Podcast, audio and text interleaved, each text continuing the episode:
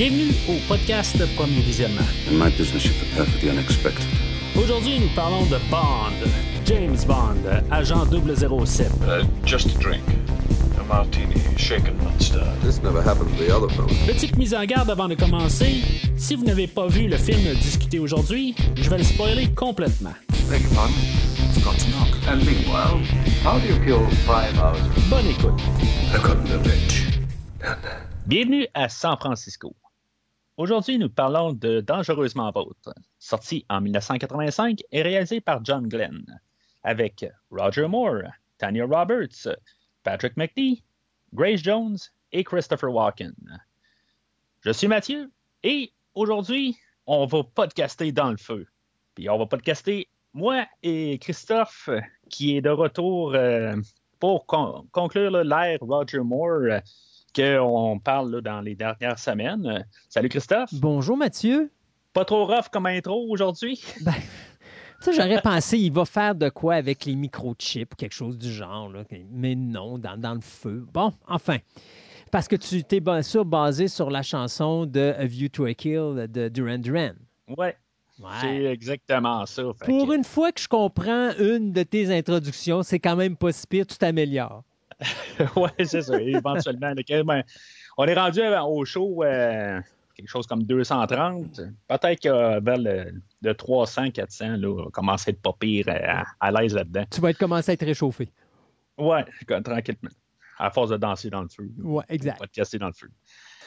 Euh, fait que c'est ça, aujo- aujourd'hui, ben c'est ça, on est euh, en train là, de, de conclure tout ça. On va, dans le fond, aujourd'hui, là, on va euh, on va parler grosso modo là, de comment que l'ère de Roger Moore euh, va, euh, tu sais, est mieux ou pas que l'ère de Sean Connery? Dans le fond, la dernière fois que tu étais là, Christophe, euh, il y a à peu près deux mois, on avait parlé là, de diamants, les diamants sont éternels, puis Mhm. on avait clôturé toute l'ère au complet de Sean Connery. On avait inclus aussi euh, le, le- le film là, de George Lazenby, mais euh, le, le but d'être là aujourd'hui, c'est, pas nécessairement de choisir le, le- le meilleur film parce que euh, bon, on va mettre ça tout de suite sur la table, ça sera pas le meilleur film dans l'ère de Roger Moore. Mais euh, c'est juste au moins de prendre le dernier film, puis après ça, ben, on peut parler de qu'est-ce qu'on a parlé dans les dernières semaines, de tous les films, puis euh, en, en faire un genre de pot pourri, puis voir comment que, que, que la carrière de Roger Moore ou la version de James Bond interprétée par Roger Moore, nous, euh, dans le fond, le- le- le- faire le bilan de ça, puis voir si, maintenant on a eu une bonne, euh, une bonne suite. Euh, puis euh, c'est sûr que c'est ce qu'on va faire aussi la prochaine fois que tu vas être là, là, dans deux semaines, où ce qu'on va parler là, de License to Kill, puis euh, pour, pour cl- clôturer. Timothy- la grande ère Timothy Dalton euh, Mhm. euh, de deux films. Puis après ça, ben, on va parler là, de l'ère euh, de Pierce Brosnan quatre semaines plus tard, puis ainsi de suite. Euh, ju- juste avant de, commencer proprement pour le film aujourd'hui, euh, Christophe, euh, ça fait une couple de fois que tu es, au podcast. J'imagine que les gens te connaissent quand même, mais ju- juste pour être sûr et certain qu'on te connaît, puis des fois que quelqu'un n'avait pas écouté la rétrospective des King Kong versus Godzilla, qu'on a fait pas mal tout ensemble, puis que peut-être que pour raison X qui n'ont pas écouté euh, Les Diamants sont éternels, ben est-ce que tu veux prendre deux minutes pour euh, t'introduire? Ben écoute, certain que je vais prendre deux minutes. Si tu me laisses deux minutes, je vais Ah, juste deux minutes. étendre deux minutes. Tu sais comment je suis. Je vais prendre tes quelques 240 euh, secondes. Euh, non, tes 120 secondes. J'ai déjà doublé mon temps. Ceci dit, oui, non. euh, je, ben, écoute, je suis l'animateur en chef d'un podcast euh, qui s'appelle Fantastica. Donc, Fantastica Radio Web, où est-ce qu'on parle de passion. Donc, c'est un show de trois heures qui est diffusé une fois toutes les deux semaines, dans lequel on parle de plein de choses, que ce soit les timbres, que ce soit les modèles à coller, les jeux de société, le cinéma, la télévision, le jeu vidéo, l'animé japonais, et ainsi de suite. Donc, tout, dès qu'il y a le mot passion d'un côté en arrière du mot en question, eh bien, on embarque ça dans nos sujets. Donc, plus d'une trentaine de sujets différents, plus d'une vingtaine de chroniqueurs. Donc, c'est un gros show pour moi, quelque chose qui existe depuis 2017, mais qu'on avait réalisé à l'époque de Simi 103.7. Donc, ça, c'était une radio communautaire en 2003. Donc, c'est quand même un show que ça fait plusieurs années que ça existe. en plus de ça, ben, j'ai un autre podcast qui s'appelle le Programme Double. Donc, là, je parle de deux films ayant toute l'histoire de, ces productions, finalement, de deux films ayant une même thématique ou encore un même réalisateur ou un même acteur en commun. Donc, ça aussi, c'est quelque chose que vous pouvez trouver là, sur, sur Internet. Et je suis également le chroniqueur de nouvelles cinéma à Choc FM et je suis également chroniqueur cinéma pour Radio X avec Marceau le soir. Donc, plein d'arcs, plein de, flèches à mon arc. et bien sûr, je suis avec mon ami Mathieu une fois de temps en temps. Je viens lui casser les les rondelets euh, juste pour le fatiguer et être euh, un peu contre lui, alors que lui-même vient faire la même chose sur mon show, alors dans notre chronique Versus, où est-ce qu'on parle cinéma ensemble. Puis prochainement, ben, on va parler euh, James Bond, en tout cas prochainement, où c'est déjà passé, parce qu'on va parler du dernier film dans la rétrospective de, James Bond que j'ai fait la semaine passée avec Jamais plus jamais ben, c'est un remake du film de Opération Tonnerre de 1965. Hmm. Ben, on va avoir euh, une, chronique ensemble où on va comparer les deux films. Fait que Christophe, t'es pas juste là sur le podcast à parler de James Bond aujourd'hui sur Premier Visionnement. Ben, euh, moi, je parle James Bond aussi sur ton podcast pour euh, un, spécial. Ben écoute, c'est ça le plaisir. Hein, quand on parle de sujets qui nous intéressent, on peut. Euh, puis c'est le fun parce que, tu sais, comme moi, à Programme Double aussi, je vais avoir. je vais parler également de James Bond à un moment ou à un autre. notamment, je, vais parler du premier qui est cette espèce de. ce que j'appelle, moi, l'adaptation de la bête noire. Donc. Thunderball et Never Say Never Again, parce que je raconte toute l'histoire de comment que le projet de Thunderball est arrivé et comment que ça l'a déboulé avec Never Say Never Again. Donc, tu sais, c'est aussi ces affaires. Et c'est plaisant parce que les gens peuvent écouter plusieurs chroniques sur le même sujet, puis ils vont apprendre autant dans chacune parce qu'il y a des affaires qu'on n'a pas nécessairement dit à une place, qu'on peut le dire à l'autre parce que le sujet mhm. euh, s'adapte bien au type de produit qu'on donne. Donc, c'est toujours intéressant de parler de sujets comme ça, surtout James Bond, qui est probablement l'agent secret le plus populaire dans le domaine cinématographique. On est rendu à quoi, là? une vingtaine de films 28. à peu près? 28? Ben, 28, euh, c'est inclus les, euh, les parodies de de Casino Royale de 67, puis inclus le film de 1954 Ouais, euh, ouais celui-là, puis euh, Casino Royale 54 aussi. ça fait 28 total. Mais euh, ben, avec le nouveau film, bien sûr. Mhm. que, dans le fond, c'est ça qu'on se dirige avec dans cette rétrospective-là. Techniquement, à la fin de la rétrospective, on va être rendu au nouveau film. juste aussi pour compléter quand même les introductions, ben, comme j'ai dit, je, je, suis Mathieu. Si des fois vous êtes la première, c'est la première fois que vous sautez dans le podcast avec euh, Dangereusement Vôtre, View to a Kill. Je ne sais pas pourquoi, mais vous êtes la bienvenue. Euh, vous pouvez vous rendre sur premiervisionnement.com où ce que vous allez voir toute la rétrospective de tous les autres films qui sont arrivés avant le film d'aujourd'hui. Euh, tous les, les, les, 15 films avant, je crois. Et sur, le même site, ben, vous pouvez voir tous les autres films ou séries que j'ai couverts aussi. Là, juste, il y a des onglets sur le site Internet. Vous pouvez euh, aller voir, euh, écouter euh, les, les, autres rétrospectives. Comme je l'ai dit un peu plus tôt, la rétrospective de King Kong versus Godzilla, ben Christophe m'a joint dans cette rétrospective-là, où on a fait tous les, les, films marquants de les, deux bêtes au courant des années, en commençant par le film de 1933 de King Kong et de Godzilla qui est de 1954. Ben, dépendant de la version que tu écoutes, tu as 54 pour les Japonais ou 56 pour les Américains. Oui. Ça coïncide avec le même début de la rétrospective de James Bond, dans le fond, avec 54. Euh, euh, mais euh, c'est ça, fait que rendez-vous sur premiervisionnement.com. Puis juste une petite dernière affaire aussi. Euh, où est-ce que vous avez pogné votre podcast, euh, ben, n'hésitez pas de, commenter sur le podcast euh, et donner, une étoile, quelque chose de même. Cinq de préférence au maximum, bien sûr. plus il y a de, de codes sur le podcast, ben, plus le podcast est écouté, il est plus, il est plus visible. Ça l'aide au, podcast, dans le fond, là, de, d'avoir de, la visibilité. Puis plus on a de la visibilité, plus il y a d'auditeurs. Puis plus il y a d'auditeurs, ben, plus on s'amuse, dans le fond, plus on peut, euh, on peut discuter sur les Facebook, tout ça. Fait que n'hésitez pas aussi juste à envoyer le, pouce quand vous voyez la chronique passer sur Facebook ou sur Twitter. Je sais, ça prend pas grand-chose, mais ça l'aide grandement pour le podcast. Alors, si on reprend la rétrospective où ce qu'on était rendu, euh, dans le fond, la, dernière fois, on a parlé de Jamais plus jamais la semaine passée, mais on va plus euh, concentrer sur l'ère de Roger Moore, comme j'ai parlé tantôt. Euh, au dernier film, Roger Moore a été ramené sensiblement pour se battre, en guillemets, contre Sean Connery, puisque c'était, euh, dans le fond, on ramenait Sean Connery, le, band original. Euh, puis on avait eu la, dispute avec Kevin McClory, qui lui avait le droit de faire son James Bond à lui. Dans le fond, c'était un, remake de Thunderball. Puis du côté de la Eon, ben, on avait dit ben, on va pas mettre un, nouveau visage comme un nouveau James Bond pour se battre contre Sean Connery. On veut quand même garder là, un, le, pas, pas perdre le combat, en guillemets. Parce que c'est une perte de, combat. Je trouve qu'à quelque part, c'est euh, les, euh, les, les, les, fans qui ont gagné. Sont, ouais, euh, ben, c'est ça. Mais à, quelque part, dans les deux productions, la Ion voulait garder comme leur, prestige de, James Bond, si on veut.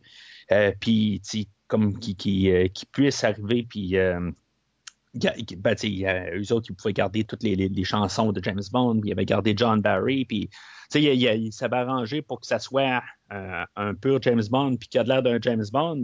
Tandis que de l'autre côté, quand on, avait Sean Connery qui faisait son film, mais euh, on n'avait pas le droit justement à la chanson de James Bond, puis il y avait plusieurs affaires qu'on ne pouvait pas. On n'avait pas l'œil du pistolet au début. Euh, il y avait plein de choses qu'on ne pouvait pas utiliser qui faisait que ça avait l'air d'un film là, euh, qui pouvait avoir l'air, dans le fond, de, n'importe quel autre film d'action. Euh, mais c'est sûr qu'à quelque part, ben, on voulait distinguer quand même les deux, euh, les, deux films ou les deux parties là, qui, faisaient leurs films respectifs. Fait que la raison pourquoi on va avoir ramené Roger Moore aujourd'hui, ça, c'est tout simplement quasiment pour clôturer. Euh, on a mis de l'argent sur la table, on ne savait pas exactement qui qu'on allait euh, mettre dans le rôle. Mais euh, c'est ça, quand, dans le fond, le, tournage a commencé, même Roger Moore, il s'est rendu compte qu'il commençait vraiment à être trop vieux, c'était à peu près temps. Dans le fond, il, avait, il a fêté, je pense, son 57e anniversaire euh, pendant la, production du film. Faisant, de, lui, l'acteur le plus âgé de toute, euh, de toute la franchise de James Bond à interpréter le personnage de 007 parce que après ça, c'est Sean Connery à 52 ans avec Never Say Never Again. Euh, puis d'ailleurs, ça me fait rire parce que moi, il y, avait, il y a deux phrases que je me rappelle d'une entrevue que j'ai vue avec Roger Moore quand il a annoncé son départ. Un, il a dit Je pense que quand on est rendu à avoir besoin de sa doublure pour s'asseoir sur sa chaise, c'est le temps d'arrêter. Puis la deuxième, c'est-à-dire, je viens de me rendre compte que euh, la mère de toutes les Bound Girls sur ce film-là sont à peu près, sont encore plus jeunes que moi. Euh, c'est ça. C'est un petit peu inquiétant, effectivement, quand tu te rends compte que là, tu es rendu avec des Bound Girls qui, sont, euh, qui pourraient être considérées comme ta fille. Oui, ben c'est ça. C'est là qui commençait à. il s'en est comme rendu compte un peu lui-même. C'est sûr que il était sous contrôle au départ quand il a fait euh, Vivre et laisser mourir, qui, en, parlant d'âge en plus, il a commencé plus vieux que Sean Connery était euh, à l'époque. mais c'est juste que euh, Roger Moore avait comme, je, je, sais sa physionomie, ou la, manière qu'il est, avait l'air plus jeune que Sean Connery. C'est un roux. Ouais, les roux ont toujours cette tendance à garder un visage beaucoup plus jeune, plus avancent en âge. Euh, même chose pour les, les, mettons, les, personnes, les blonds ou les blondes, là, ils ont, cette tendance à garder un visage beaucoup plus jeune avec l'âge.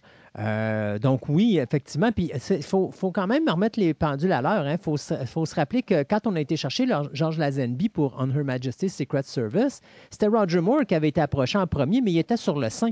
Même chose pour Diamonds Are Forever. Euh, on pensait approcher Roger Moore, mais il était sur le sein. Donc, c'est, il aurait pu arriver beaucoup plus tôt euh, dans la franchise. Euh, que ce qu'il a fait présentement avec euh, To Live and Let Die?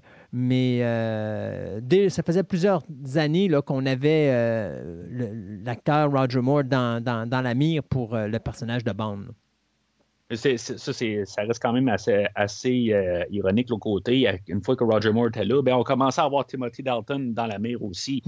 Il y a plusieurs autres acteurs aussi qui, passent au travers. mais on, parle plus de, de ceux-là qui ont finalement été castés. Euh, si on, cherche sur les bonus qu'on a sur les Blu-ray, on voit plein d'autres acteurs qui, ont, qui ont essayé pour le, pour le rôle. Puis on a souvent des Américains aussi. Là. Oui. Je sais pas pourquoi. Burt Reynolds. Burt Reynolds, euh, James Adam, Adam West. Qui aurait, moi, j'aurais pas été capable de considérer James Bond crédible avec Adam West, surtout après l'avoir vu dans Batman 66. Puis Burt Reynolds, pas vraiment non plus. Là, Burt Reynolds, je le vois bien dans Gator, mais je le vois pas dans, James Bond. Euh, d'ailleurs, si je ne me trompe pas, je pense que c'est Burt Reynolds qui a dit à un moment donné, euh, euh, vous savez, il avait parlé à Broccoli, il avait dit James Bond est un, est un personnage britannique et il devrait être interprété par un Britannique. Euh, on a rarement eu, mais. Oui, non, ben, non, mais. On a eu des Écossais, des, des, Irlandais. C'est ça, exactement. Mais n'empêche que c'est ça pareil. Euh, tu sais, je veux dire. Il y, a, énormément d'acteurs qui ont eu la chance d'interpréter le mm-hmm. personnage, mais on a toujours été chanceux parce que euh, on a toujours, tant qu'à moi, eu jusqu'à présent le bon acteur, malgré que Daniel Craig, pour moi, j'ai de la misère avec, mais ça, c'est moi. Mais même la Zenby, euh, par chance, qui a été aidé par un bon euh, film dont le scénario était bourré d'action pour le mettre en, en, frontal, parce que la Zenby, la première moitié de James Bond, où ça bouge pas, dans On Her Majesty's Secret Service, j'avais beaucoup de misère avec. Dès le moment que le film se met à brasser puis que c'est de l'action, là, il commençait à mieux passer. Mais je te dirais que pour moi, à chaque fois que ce soit euh, Sean Connery, Roger Moore, euh, que ce soit Brosnan ou que ce soit Timothy Dalton. Euh, moi, Timothy Dalton, je continue à dire, c'est plate pour le Living Daylights parce que c'était pas un scénario qui était écrit pour lui, c'était un scénario qui était écrit pour euh, Roger Moore. Mais The License to Kill a été écrit pour Timothy Dalton et c'est un des meilleurs James Bond de la franchise, tant qu'à moi, et on va en reparler dans, la prochaine fois que je vais être avec toi en ondes. Quand tu as un scénario qui est écrit pour l'acteur qui joue le personnage de James Bond, tu te trompes pas. Et, à ce moment-là, moi, pour License to Kill, je considérais que euh, Timothy Dalton faisait un excellent James Bond. Donc, euh, on a toujours eu la chance d'avoir des bons acteurs pour interpréter le personnage de Bond.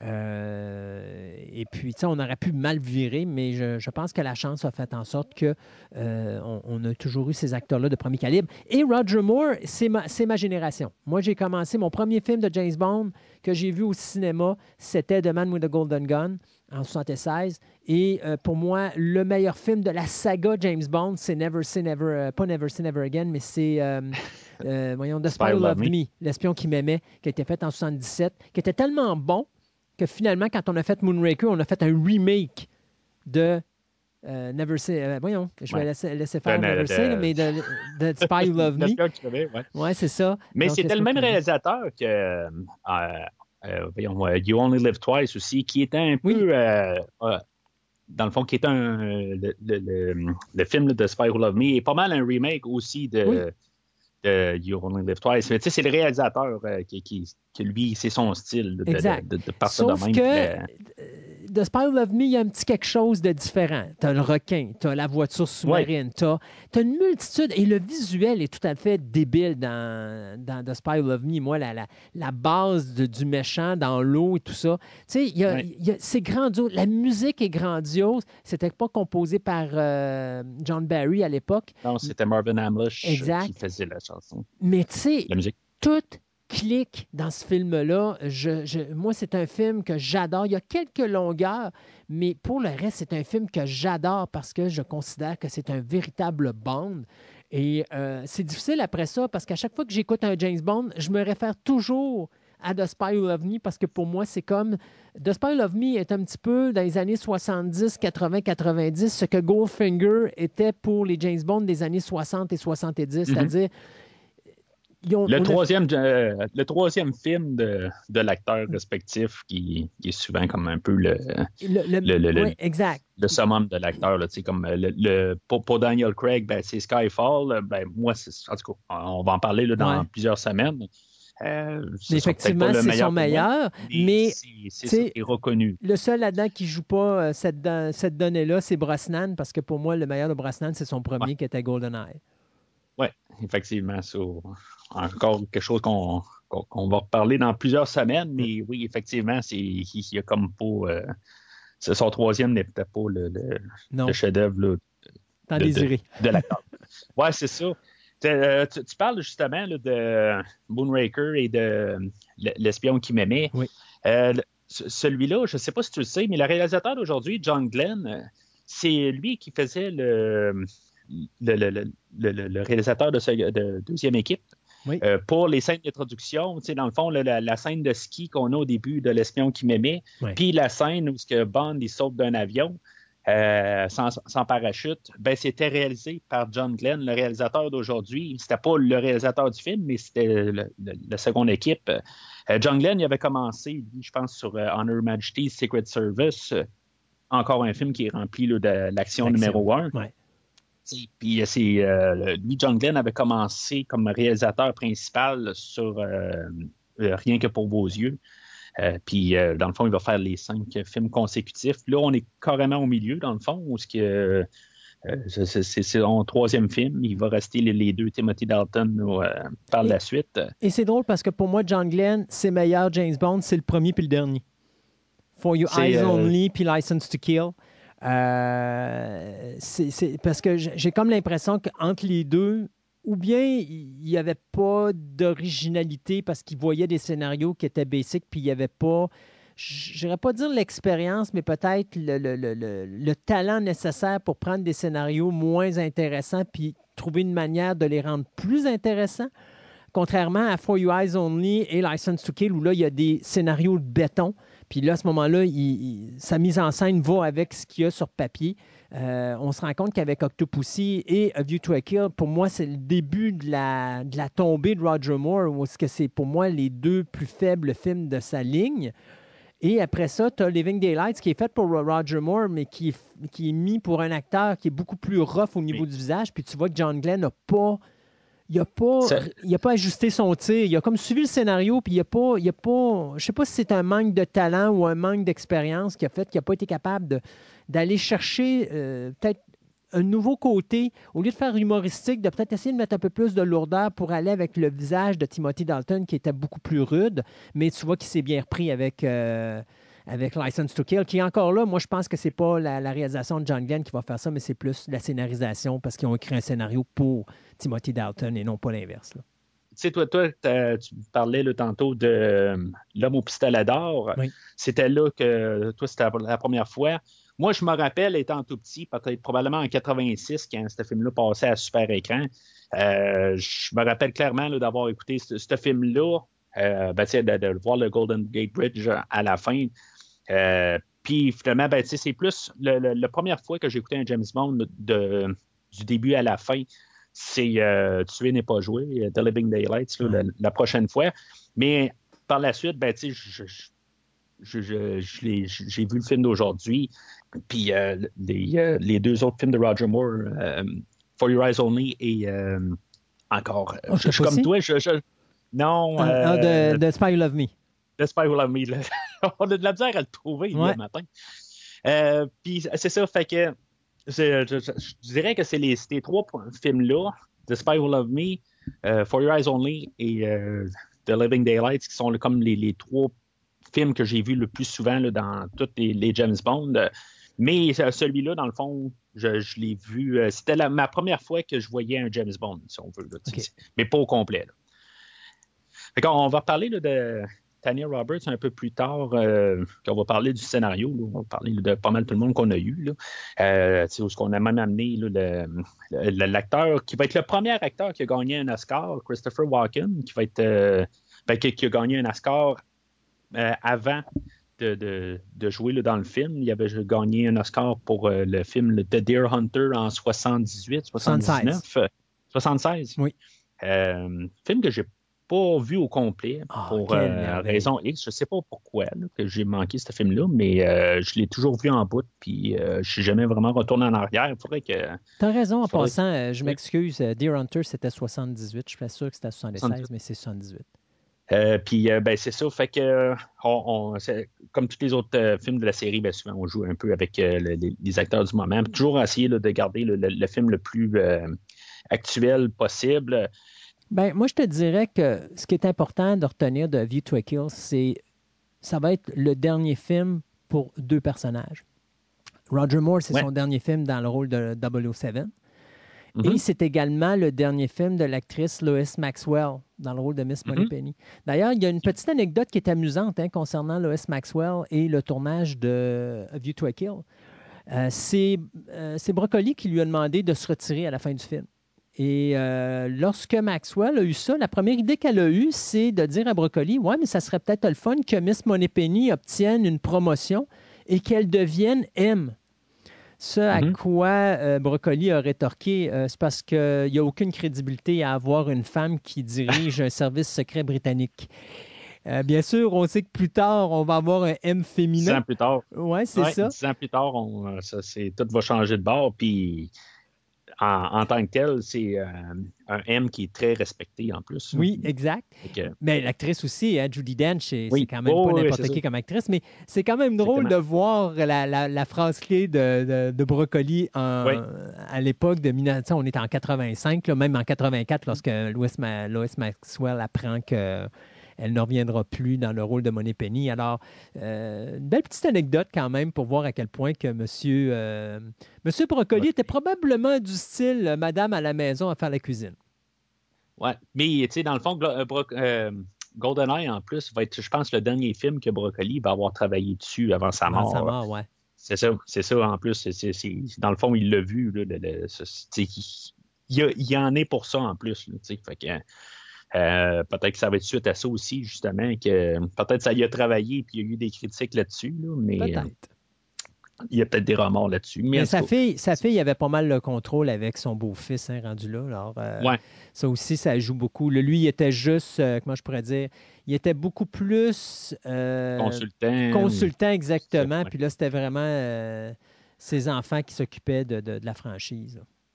Ouais, c'est ça. C'est- ben, il commence à être vieux aussi. Là, euh, c'est, c'est- il était là depuis là, la, la- la naissance de la franchise en 62. Mm. On est rendu en 85. là, on est rendu euh, 23 ans plus tard. là. Ouais. C'est ça. tu sais, Puis, euh, c'est- c'est- il n'a pas commencé à 20 ans là, à faire les, les films d'aujourd'hui. Mhm. Euh, fait que, euh, comme tu dis, c'est ça, on a la, la- fin de ces deux acteurs-là. Puis le film aujourd'hui, je pense que ça va être pas mal aussi comme un dernier tour de table. on va avoir pas mal tout le monde qui va revenir comme pour clôturer. Là, euh, quand on la garde à l'écran, euh, il y a beaucoup de personnes qui reviennent à l'écran juste pour, comme quasiment dire un coucou. On- je faisais partie là, de, de la, la- la- la franchise là, dans l'ère Roger Moore. euh, euh, que ce soit John Barry qui est encore là à la musique, euh, parce que John Barry, il était là un film sur deux depuis le début de depuis qu'il est là. On a eu George Martin comme euh, pour la musique de Live and Let Die. Après ça, Barry est, est- est- est- est revenu pour euh, L'homme au pistolet d'or. On Mais- a eu Marvin Hamlish après. Mais dis-moi si je me trompe, parce que ça, c'est le 14e film fait par Eon Production. Puis je Euh, pense que Barry a fait euh, 11, euh, 11 des trames sonores de James Bond au total. Euh, oui, c'est possible. Je n'ai pas compté, mais c'est quelque chose de très similaire à ça. Parce que c'est le 15e Euh, James Bond de la saga, mais enfin, entre guillemets, parce que là, on ne calcule pas euh, Casino Royale, les deux versions. On, calcule juste des vrais James Bond. C'est le 15e, et dans ce 15e-là, il faut calculer le film de Never Say Never Again, qui à l'époque ne faisait pas partie de la franchise. Donc, pour ça que moi je dis, c'est la 14e, le 14e film qui est produit par Eon Production euh, dans la saga de James Bond. Mais c'est ça, au total, je sais que John Barry a fait 11 trames sonores de James Bond. Donc, euh, Je pense qu'il a fait Living Daylights après ça. Il en a fait quelques-uns euh, par la suite. Là. Oui, c'est le seul. Après ça, c'est. euh, Donc, ça veut dire que ça serait son dixième, euh, sa dixième C'est trame ça. sonore. OK. C'est ça. Aujourd'hui, ben, on est au septième épisode de la rétrospective, mais c'est sûr, on inclut les, euh, les, les films là, qui n'ont pas, euh, qui sont pas, qui font pas partie là, de la série principale. C'est ça. Donc, le film de Casino Royal euh, 54. là. Euh, mais c'est ça, tu sais, on a Q qui revient. Ben, tu sais, Q, Q, il revenait là, à tous les, euh, tous Ouais. les films, mais euh, il avait été là un petit peu plus euh, sur le plateau. Euh, ben, tu sais, il faisait un petit peu plus là, de choses là, dans le dernier film où que, il avait aidé James Bond en, en allant sur le- le- le- l'île d'Octopussy. Puis, tu sais, on, on l'avait vu pas mal plus que juste dans les labos, la- laboratoires. Ouais. Euh, mais aujourd'hui, il va juste être là quasiment juste pour dire un coucou, euh, je suis là. Euh, Il y a M aussi, il est là. On je pense que contrairement à Q, ben, je ne sais pas si c'était dans, dans son contrat ou ce que Robert Brown qui fait M. Cette fois-là, il a dit ben Q est sorti la dernière fois, ben c'était à mon tour de sortir un peu sur le terrain, puis qu'on va le voir là, dans, dans la scène de course aux chevaux. Euh, C'est genre quelque quasiment une première, là, parce Mhm. qu'on voit M en dehors de son euh, bureau. Dans, euh, mis à part son bureau qui, qui bouge partout dans le monde, là, euh, je parle de juste son, son bureau en tant que tel, qui est sur le terrain, mais je pense que c'est quasiment la première fois là, dans la franchise. Ça ne sera pas la dernière fois, mais c'est c'est- encore une fois, on va avoir comme tous nos personnages là, qui, qui- qui reviennent. Euh, puis c'est ça, ben, on a encore John Glenn qui, euh, comme j'ai dit tantôt. Et très important, hein, c'est la première fois que Michael J. Wilson, le beau-fils d'Albert Broccoli, va. euh, D'ailleurs, c'est la première fois aussi que Broccoli va permettre d'avoir un autre nom que lui au poste de producteur. euh, que celui que de Harry Saltzman, qui lui avait quitté, si je ne me trompe pas, c'était au début de l'ère de Roger Moore. Ouais, l'homme au pistolet d'or, C'est son homme. Donc euh, là, c'est Michael J. Wilson qui arrive au poste de producteur. Lui qui était là depuis Goldfinger, euh, il a fait différentes tâches, là, que ce soit au niveau de la scénarisation, euh, que ce soit au niveau de, de la direction euh, la deuxième équipe ou des choses comme ça. Mais là, c'est la première fois qu'on va le voir au poste de producteur. Il était arrivé là avant Barbara Broccoli. Donc ça, c'est son premier film officiel comme producteur. À partir de là, on va l'avoir à ce poste-là jusqu'au dernier film qui va sortir sous peu.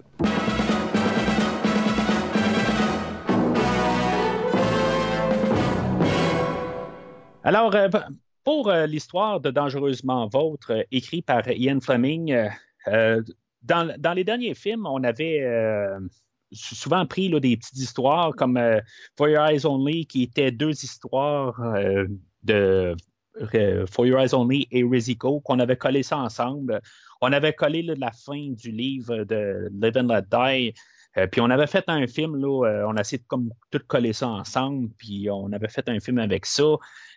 Octopussy, ben, on avait utilisé l'histoire de Octopussy comme histoire prequel au film. Dans le fond, si on lisait l'histoire de Octopussy, ben, c'était l'histoire euh, du père de Octopussy, puis qu'est-ce que James Bond avait fait avec son père. Puis ça servait comme un genre de prequel où on avait changé quelques petits éléments de, l'histoire euh, pour faire ça actuel, puis ça ait du sens avec euh, le- l'ère qu'on était, là, parce que c'était le, livre était écrit là, euh, 25 ans avant, là, fait que, il, fa- fallait juste l'adapter, mais c'était essentiellement un prequel au film euh, de, d'Octopussy, puis on avait pris aussi l'histoire euh, Property of a Lady, puis on avait fait euh, encore de- des liens avec les histoires, puis on avait euh, finalement fait le film d'Octopussy. Le film de Dangereusement Vôtre, euh, que, euh, ben, qui, en anglais s'appelle Of You to a Kill, vient de l'histoire From Of You to a Kill. D'après moi, on a juste enlevé le From, euh, question euh, ben, de juste mettre ça un petit peu plus linéaire comme nom. Puis peut-être même pour adapter avec la, chanson qui est écrite par Duran Duran, qui devait peut-être être plus facile à, à chanter, dire A View to a Kill que dire From a View to a Kill. Ça, c'est, juste mon, mon opinion. là. Euh, mais l'histoire de euh, A View to a Kill euh, va pas avoir grand-chose en lien avec le, le film qu'on va parler aujourd'hui. On va avoir James Bond qui est en train de trouver, qui, va être envoyé sur une mission pour découvrir l'assassin de, d'un. Ben, c'est même pas un, collègue. Dans le fond, il fait partie d'une autre organisation, Euh, mais il va être là pour assister cette organisation-là à avoir euh, à trouver l'assassin. Puis euh, ça va être pas mal ça, dans le fond, l'histoire. C'est, quand on l'écoute en version audio, ça dure à peine une demi-heure comme histoire. C'est vraiment une histoire très courte. Je l'ai, ben, je- ce- livre-là, je l'avais lu en, format livre il y a plusieurs années, il y a peut-être 15 ans de ça. Mais c'est ça, tu sais, l'histoire, c'est juste ça, dans le fond. James Bond est envoyé pour trouver l'assassin d'un collègue. Puis, euh, ben, il le trouve, puis il l'assassine, puis ça finit pas mal là. C'est vraiment juste ça qui est basic. Dans le film d'aujourd'hui, la seule affaire qu'on va avoir gardée, mis à part le fait que euh, James Bond est dans l'histoire, ben, euh, ça se passe à Paris, puis il y a quelqu'un qui se fait tuer, puis James Bond court après. Ben, tu sais, cherche l'assassin. Puis c'est pas mal juste un peu ces idées-là, là, très vagues, qu'on va avoir gardées pour le film d'aujourd'hui.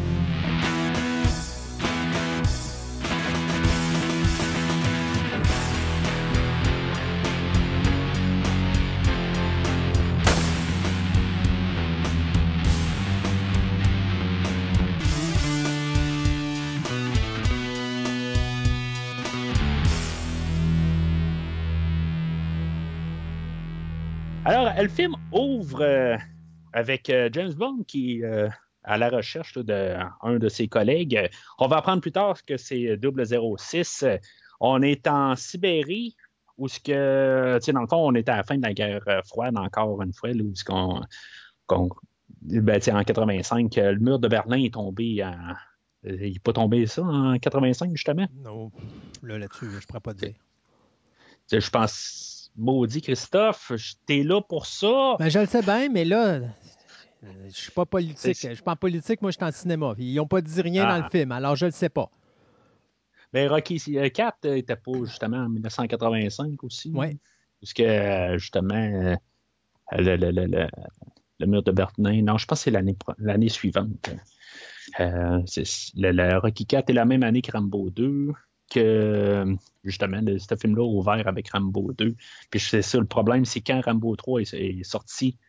euh, deux, trois ans plus tard. Puis c'est ça. Fait que le mur de Berlin, ça doit être quelque chose comme en 87. Le 9 novembre 1989. Ah, OK. Bon. OK. Euh, c'est encore un bon bout de ça. Donc, on va parler du- de la tombée du mur de Berlin. Quand on va s'en reparler, quand on va parler du film de 89, euh, to License to Kill. Fait que, euh, on va marquer ça tout de suite dans les notes. Euh, fait que c'est ça, on est en, en, en- en territoire euh, d'Union soviétique, en Sibérie, dans le fond. Euh, puis Bond, c'est ça, il, va- il est en train de rechercher un de ses collègues, il va trouver euh, 003, euh, qui va être semi-gelé. Tu sais, il n'est pas gelé complètement. tu sais, On le voit qu'il le déterre, puis finalement, ben, tu sais, je veux dire, il, y a vraiment un acteur qui est là, là, mais euh, c'est juste, ça m'a frappé cette fois-là que tu sais, il n'était pas gelé, gelé, gelé. là. Euh, pourtant, avec toute la neige qui est dans le dessous, il devrait être vraiment solide, là, mais du coup. Je On sais y pas fait- si si t'as fait cette remarque-là. Non, mais rendu là, moi, je m'en fous Oh, un petit c'est un peu parce qu'on sait qu'il est mort. Alors, euh, Ouais, c'est ça. Non, mais j'ai juste comme trouvé ça drôle. Il est supposé être bien gelé, tu sais. Puis finalement, ben, il est en train de le déterrer, puis tu vois toute la, la, la, peau qui bouge sans problème. Bon, même, je pense qu'il essaie- l'acteur essaie de prendre un, un, un respire en plus. tu sais, en ça, ça va être des choses qu'on va parler. Ben, on va essayer de pas trop en parler, je pense, parce que il y a des choses que euh, qu'on on, euh, qu'on va essayer là, de, de, de, de cacher beaucoup. Euh, là, on va avoir tout de suite une scène d'action qui va ramener, un- rappeler un peu le- le- le- la scène de ski là, au début là, de- du film qu'on se rappelle jamais le nom. Euh, on- je pense qu'on va l'appeler comme ça à cette heure. The Spy qu'on Me. Mais Ouais. parlant de la séquence d'introduction, puis avant que tu sautes à The Spy Who Loved Me, moi, je te dirais ce que je remarque dans euh, A View to a Kill, au même titre que c'est quelque chose que j'avais remarqué avec Octopussy, c'est que probablement la séquence la plus intéressante du film, c'est la séquence d'introduction dans les deux cas. Ouais. Ce que, ce que j'avais aimé le plus, dans- ce que j'avais aimé le plus dans Octopussy, c'était la séquence d'introduction. Puis ce que j'ai aimé le plus dans View to a Kill, c'est la séquence d'introduction qui est vraiment amusant parce que dans cette séquence-là, qui rappelle beaucoup justement la séquence d'introduction de, euh, de Spy Love Me, ce qui est amusant là-dedans, c'est que la fameuse séquence du snowboard euh, qui est Mhm. créée avec une des pattes du, euh, du skidoo, là, euh, Mhm. est pas mal ce qui aurait initié le sport du euh, snowboarding. Ouais, ça a été. euh, ben, c'est toujours un, un- un gros film là, de. Qui, qui est vu par le- les, les gens. Là, fait que, ça inspire du monde. Là, Exact.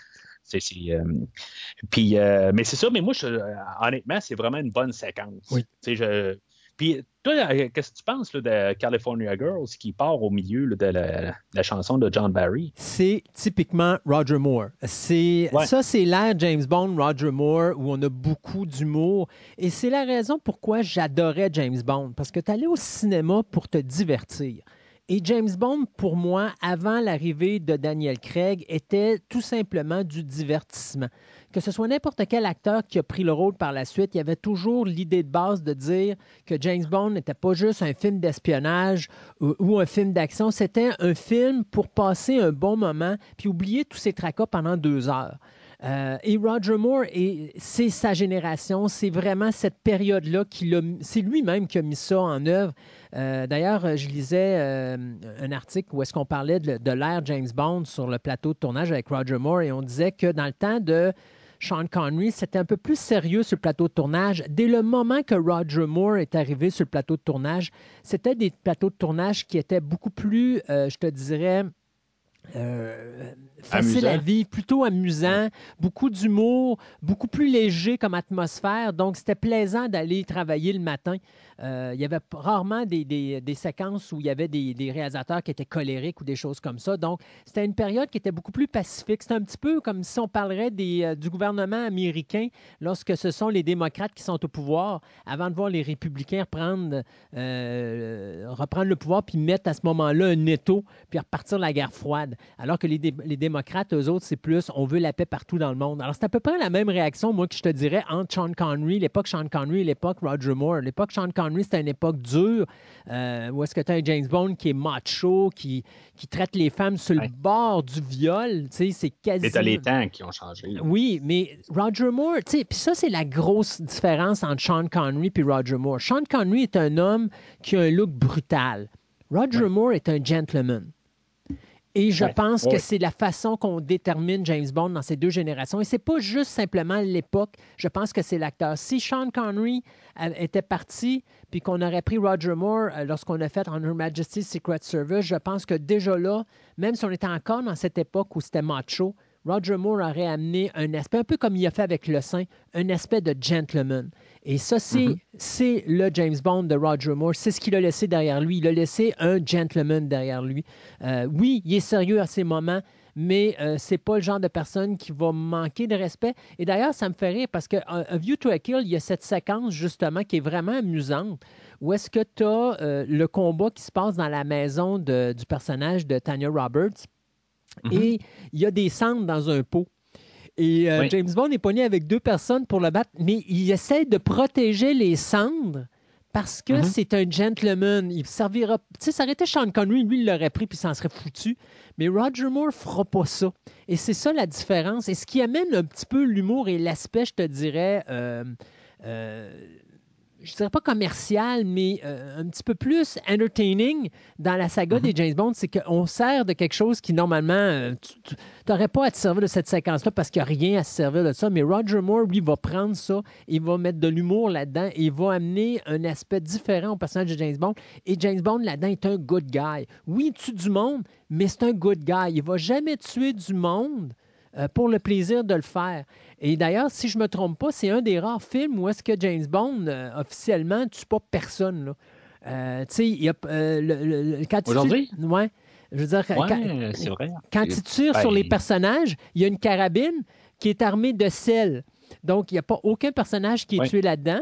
Il ne tue pas Médée, puis il ne tue pas Zorin non plus, parce que Zorin tombe en bas du, euh, en bas du pont parce Ouais. qu'il glisse.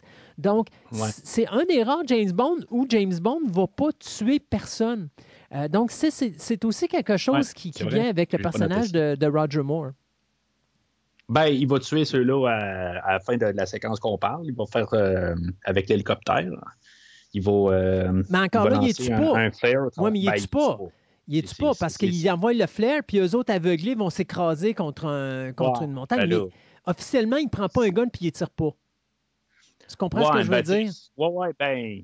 Il y avait comme à peu près aucune manière qu'elle allait s'en sortir. là, comme, là. ben, il aurait pu, mais au même titre, comme je te dirais, quand tu as la poursuite, est- dans le premier James Bond, ben, pas dans le premier, mais dans le film euh, de Spy Who Loved Me, tu vas le voir se retourner, il va tuer du monde, OK? Il va tuer ses- les gens Ah qui oui. le pourchassent. Dans celle-là, même l'homme qui est à bord d'une euh, d'une motoneige, à un moment donné, il y a mis un crochet.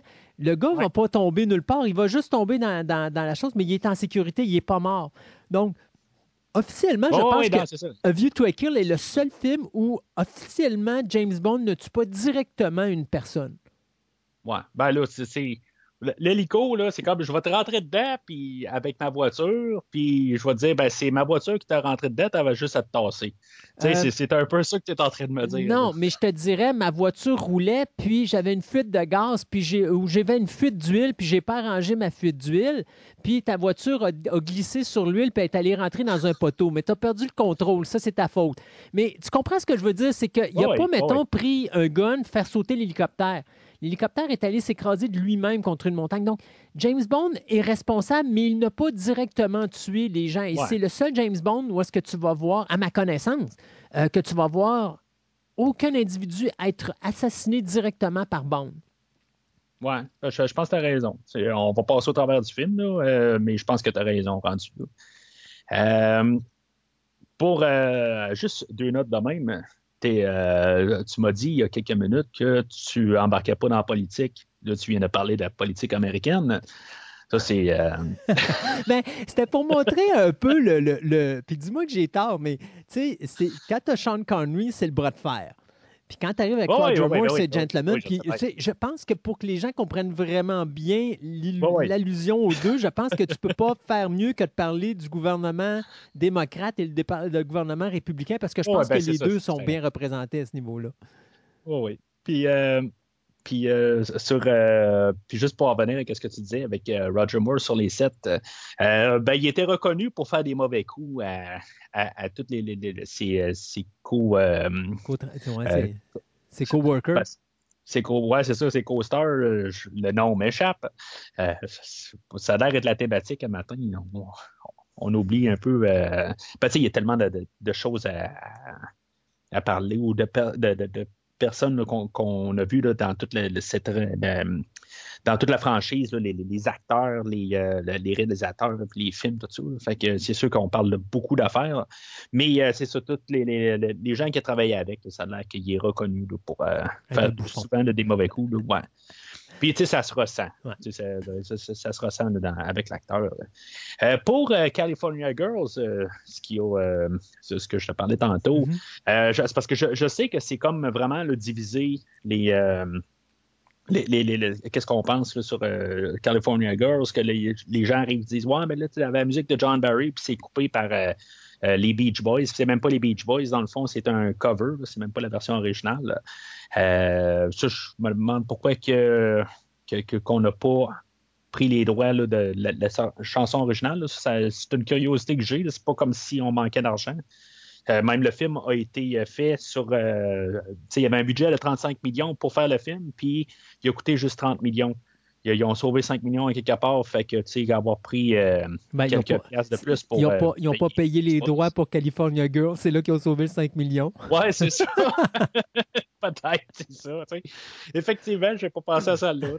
Euh, mais moi, moi, honnêtement, ça ne m'a pas dérangé. Non. Tu on peut parler de John Barry qui, est, Écoute, qui est de retour. euh, Quelqu'un me, me dit que ça dérange, là. À ce moment-là, il a vraiment pas aimé Moonraker, notamment où est-ce que, tu sais, à chaque fois qu'il rentre le code, tu entends les cinq, chan- les cinq notes de musique de rencontre du troisième type. Ouais. Tu sais, c'est- l'air Roger Moore. C'est de l'entertainment et pour moi, ça, ça- ça va avec Roger Moore. Ça va avec tous les films qui ont été faits avec Roger Moore. Euh, je pense qu'il y a Ben, juste de To Live and Let Die qui est l'exception à la règle, mais pour le reste, à partir de The Man with the Golden Gun, c'est de même tout le long. Là. Ben, tu sais, il y avait des petites passes de même que, euh, de- de- dans l'ère de Roger Moore, qu'il y a des affaires que OK, on, aurait pu se passer comme euh, dans L'homme au pistolet d'or, où on a la, merveilleuse séquence de la voiture qui fait un 360 euh, qui passe par-dessus un ravin, mais qu'il y avait un genre de sifflet par-dessus euh, que John Barry a composé dans sa chanson. Fait que tout ce moment-là qui est vraiment visuellement frappant, mais ça, ça fait comme tomber à plat à cause de ce qu'on entend dans, dans ce moment-là. Il y a le cri de Tarzan dans Octopussy, des choses qui font un petit peu. Euh, qui, qui, euh, qui rabaissent un peu le moment, mais le, California Girls, au début du film, m'a jamais dérangé. Ouais. Euh, mais tu sais, tu as, cette clique de gens qui n'aimaient pas Roger Moore, qui n'aimaient pas qu'on ridiculise James Bond. C'est pas du tout la même affaire qu'à l'époque de Sean Connery. Alors, c'est sûr et certain que ces gens-là, euh, n'importe quoi que Roger Moore ou n'importe quoi que la production va faire pour essayer d'alléger le produit va faire en sorte qu'ils vont bougonner là-dessus. Sauf que, ah monétairement parlant, on va s'entendre. James Bond n'a jamais été populaire, autant populaire que depuis l'arrivée de Roger Moore. Et, euh, c'est lui qui a largué vraiment Roger Moore. Euh, voyons, c'est lui qui a vraiment largué James Bond au sommet comme il est arrivé par la suite. Là. Ben, le film le plus rentable jusqu'à aujourd'hui, point de vue euh, même euh, euh, ajusté pour l'inflation. Reste quand même Opération Tonnerre avec Sean Connery. Mm-hmm. Mais par la suite, ben, ça, a tranquillement baissé pareil. Mais au moins, Roger Moore a su garder le, a pu garder la, constance aussi. Puis oui, il y a des hauts. Puis quand on a eu le combat Sean Connery versus Roger Moore, ben Roger Moore a gagné le combat au point de vue monétaire. ben aussi, le fait que Octopussy est sorti avant euh, Jamais plus jamais, que c'est sûr qu'il y a peut-être des gens aussi qui ont arrivé et se sont dit bon ben je ne vais pas aller voir deux films de James Bond cette année, je n'ai déjà vu un. Mais je pense pas parce que si tu te rappelles, euh, Never Say Never Again a fait un plus gros début euh, au box-office que Octopussy dans son premier week-end. Ah, c'est possible. Et il faut se dire, honnêtement, le Octopussy, c'est loin d'être le meilleur James Bond. Alors, tu sais, j'aurais vu un film comme euh, The Spy Love Me contre Never Say Never Again, puis je pense qu'il y aurait eu une plus grosse distance entre les deux films. Je pense que euh, Never Say Never Again aurait mangé ses bas un peu plus. Là. Euh, il faut se dire qu'on n'a probablement pas un des meilleurs James Bond, mais le film Octopussy a été capable à long terme de faire quelque chose que Never Say Never Again n'a pas fait. Et ça, c'est du bouche-oreille. Ça, c'est des gens qui sont allés voir Never Say Never Again, qui n'ont peut-être pas nécessairement détesté le film, mais qui n'ont pas aimé le style de film parce que c'était pas justement ce que Roger Moore nous avait habitué d'avoir depuis 1974, 73? 73. Ouais. C'est mais c'est ben ça. En tout cas, on, peut être quand même d'accord euh, dans la totalité. C'est que Roger Moore est plus constant quand même. C'est, euh, ben, on, parle au pire de, l'acteur. Euh, comme, comme interprétation. moi, en général, j'ai pas grand-chose à dire contre Roger Moore et, Bond. et c'est le seul, et c'est le seul acteur de la franchise qui n'a pas hâte de s'en aller. La seule raison pourquoi il ben, s'en va, c'est parce qu'il n'est plus capable. Mais en dehors de ça, lui, euh, s'il avait été, euh, s'il avait été, il aurait eu 25 ans, mettons, ben, je pense mm. qu'il aurait fait encore une coupelle de James Bond. Euh, ah oui. Lui, il était bien où il était. Puis c'est ça aussi, quand tu vois un acteur qui se donne à 100% à ce qu'il fait, ben Roger Moore se donnait à 100% Alors que pour un gars comme justement Sean Connery, à la fin, c'était juste une question d'argent parce que lui, comme tel, le personnage de James Bond, il s'en foutait comme l'an 40. Lui, il voulait faire autre mhm. chose dans sa carrière. Alors, on voit aussi la différence entre les deux. C'est pour ça, moi, que j'ai toujours considéré Roger Moore comme étant James Bond. Pas juste parce que c'est ma période ou ma génération, mais parce que principalement, ce que je ressens de l'acteur, c'est un gars qui aimait jouer le personnage, qui aimait le personnage. Ce que j'ai pas nécessairement ressenti avec euh, un gars comme Sean Connery, mais que j'ai ressenti avec un gars comme Pierce Brosnan, que lui avait du fun à jouer le personnage de James Bond. Euh, mm-hmm. D'ailleurs, je continue à dire que l'acteur parfait pour un James Bond, c'était Brosnan parce qu'il y avait tout. Il y avait la carrure de, de Roger Moore, il y avait ben, la prestance de Roger Moore, la carrure de Sean Connery, euh, ou la dureté de Sean Connery. Euh, Timothy Dalton, il, tout était dans le même. Euh, il était Ah capable de jouer n'importe quel rôle, alors que les autres acteurs, eux autres, ils étaient comme monopolisés par son style. Sean Connery, la rudesse. Timothy Dalton, euh, vraiment la violence. Euh, Roger Mm-hmm. Moore, l'humour. Brosnan, ils les avait tous, lui, en un. Euh, donc, j'aurais aimé voir Brosnan dans plus de James Bond. En réalité, Brosnan n'est pas arrivé au bon moment. Euh, il aurait fallu qu'il arrive au moment où on avait des, encore des histoires originales de Ian Fleming à faire pour sortir des bons scénarios que d'inventer des histoires qui, comme A View to a Kill, c'est pas très fort au niveau scénarisation quand on commence à inventer des histoires que de- d'adapter des histoires de Ian Fleming. Quand on adapte des histoires, on a un meilleur contenu, mais quand on invente, ça vire toujours au chiard. Oui, mais c'est c'est, euh, euh, License to Kill, mis à part euh, un certain bout qu'on va avoir pris de- du livre Vivre et laisser mourir. encore une fois, je veux dire, on a vu, je pense, à trois reprises dans, dans le livre de Vivre et laisser mourir. On a le film Vivre et laisser mourir qui prend certaines petites bases, là, juste des détails. Rien que pour vos yeux a pris une séquence dans le livre de Vivre et laisser mourir. Et il y a une séquence qu'on va parler au prochain podcast, dans le fond, qu'il va avoir pris euh, une séquence dans le livre Vivre et laisser mourir. Mais euh, pour la, la- la globalité, ben, il parle là, de carrément rien. Pas mal comme le film d'aujourd'hui, dans le fond, là, mais c'est comme, euh, comme je dis, sauf qu'au moins il a pris son titre de, de, de, de- Une partie. Ouais, ben c'est ça. Ouais, une partie, c'est ça. Il a enlevé le from. Mais c'est ça, euh, juste pour quasiment compléter l'introduction, euh, la musique de John Barry, qui, euh, on a l'ouverture, l'œil du pistolet, euh, qui est quand même assez traditionnel, dans le fond, qui, pour moi, qui est comme ben, parce que je- j'en ai parlé à pas mal tous les podcasts de qu'est-ce que je pense de l'œil du pistolet. Je trouve, en tout cas, elle a l'air est plus rapprochée que les autres. On dirait que, je sais pas, ils ont fait un zoom un petit peu plus là, sur ça, sur, le, quand Roger Moore apparaît à l'écran, on dirait que le rond est plus gros, en tout cas, euh, chose qui m'a frappé cette fois-là. Euh, mais euh, c'est ça, on a Barry qui est de retour en force. Je trouve que la trame sonore d'aujourd'hui, c'est la même trame sonore qu'on avait d'Octopussy, honnêtement. Je trouve que c'est ça qui me déçoit un petit peu.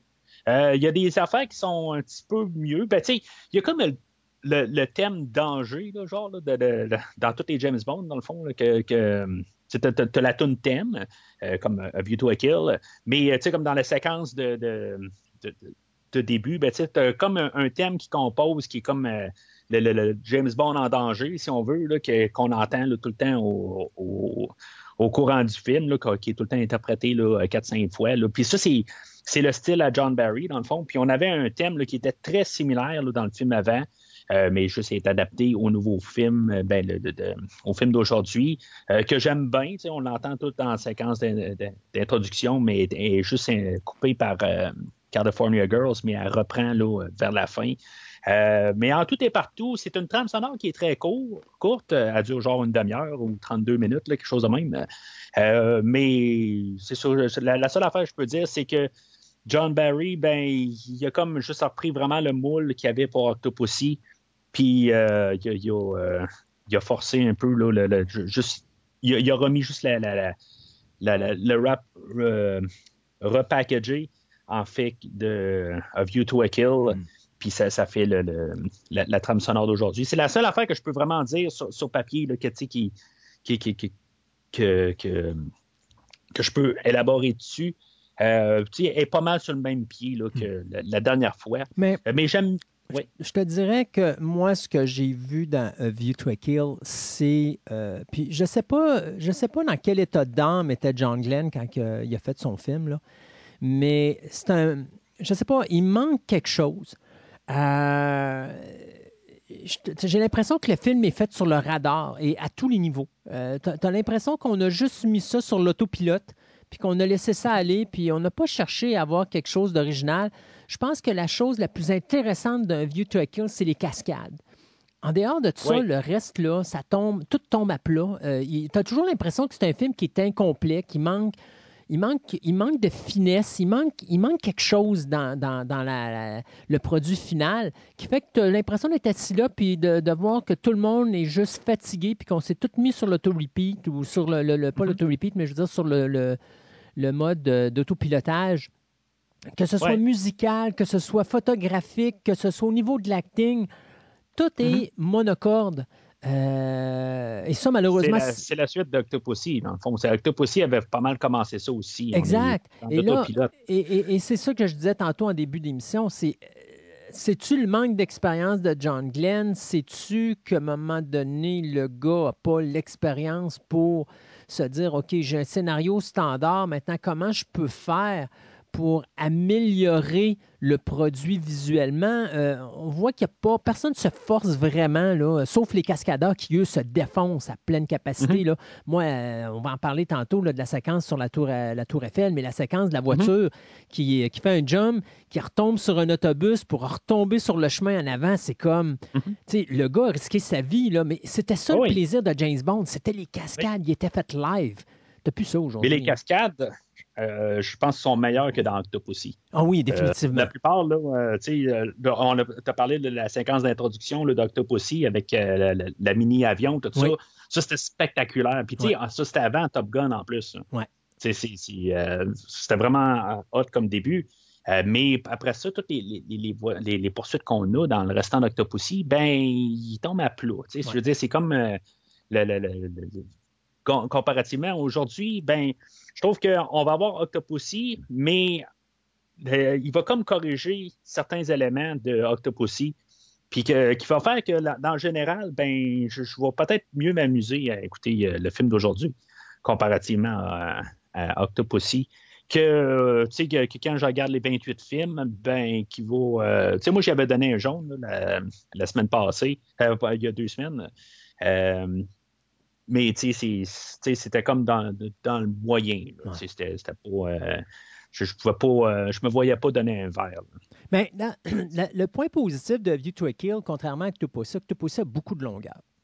Euh, de Oui. même, par moment, c'est interminable. A View to a Kill, c'est le contraire. Au View to a Kill, oui, il, y a, il y a beaucoup de défauts, mais un reproche qu'on ne peut pas y donner, c'est qu'il perd son temps sur des niaiseries. Ça va un train d'enfer, ça n'arrête pas. Il n'y a pas des Oui. moments morts dans View to a Kill. Même quand c'est tranquille, il y a toujours de quoi d'intéressant, notamment euh, la séquence d'introduction où est-ce que tu as la, la- la relation entre James Bond et euh, le, le personnage de Tibet qui est interprété par Patrick. Mc- McNee. La, la chimie entre McNee et Moore est tout simplement euh, tu sais, est à croquer, ce qui fait que Oui. même quand il ne se passe pas grand-chose, c'est intéressant à regarder, puis ça avance vite. Alors, Mhm. A View to a Kill ne perd pas son temps sur des détails, perd pas son temps à perdre son temps euh, à nous endormir. Il, il roule quand même un train d'enfer, même si on voit qu'il y a beaucoup de lacunes. Puis probablement un des James Bond qui a le plus de lacunes dans la, dans la saga. Là, euh, euh, je te le dirais, là, je l'accote pas mal avec l'homme l'homme au pistolet d'or, The Man with the Golden Gun, à ce niveau-là.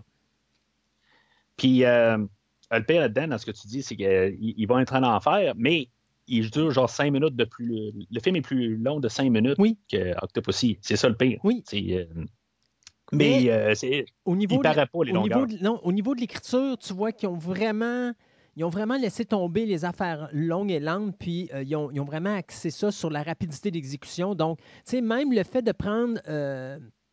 puis dis-moi si je me trompe, mais le vilain du film, qui est interprété par Christopher Walken, qui est Zorin, je pense que c'est un des vilains les plus actifs dans la saga de James Bond parce qu'il est tout le temps là.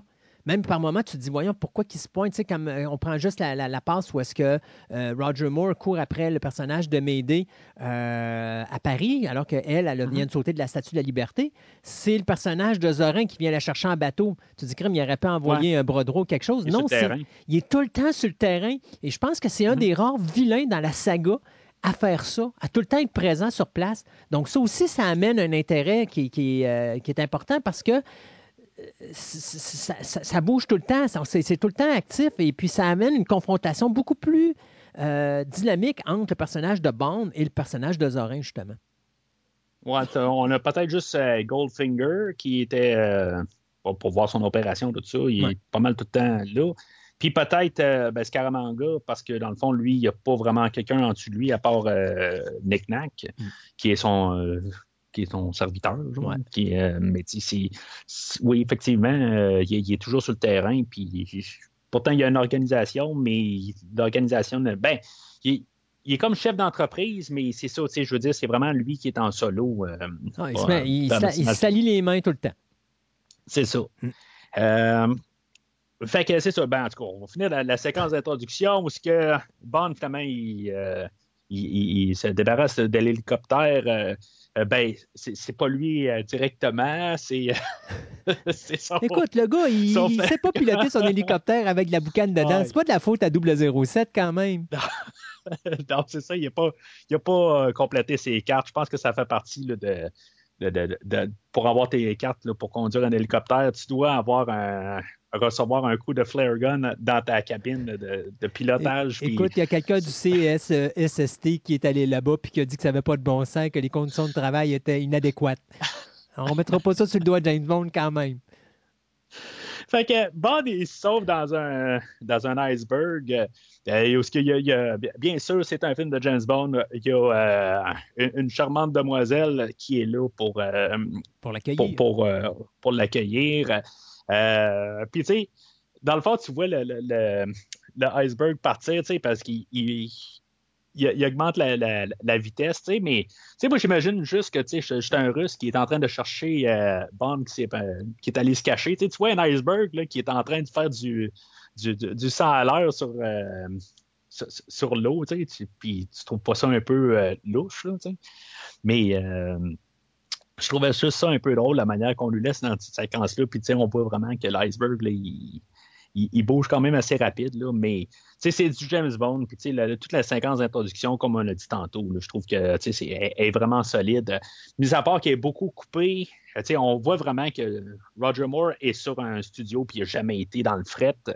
Euh, puis même 003 qui a été gelé, il n'a jamais été dans le fret aussi.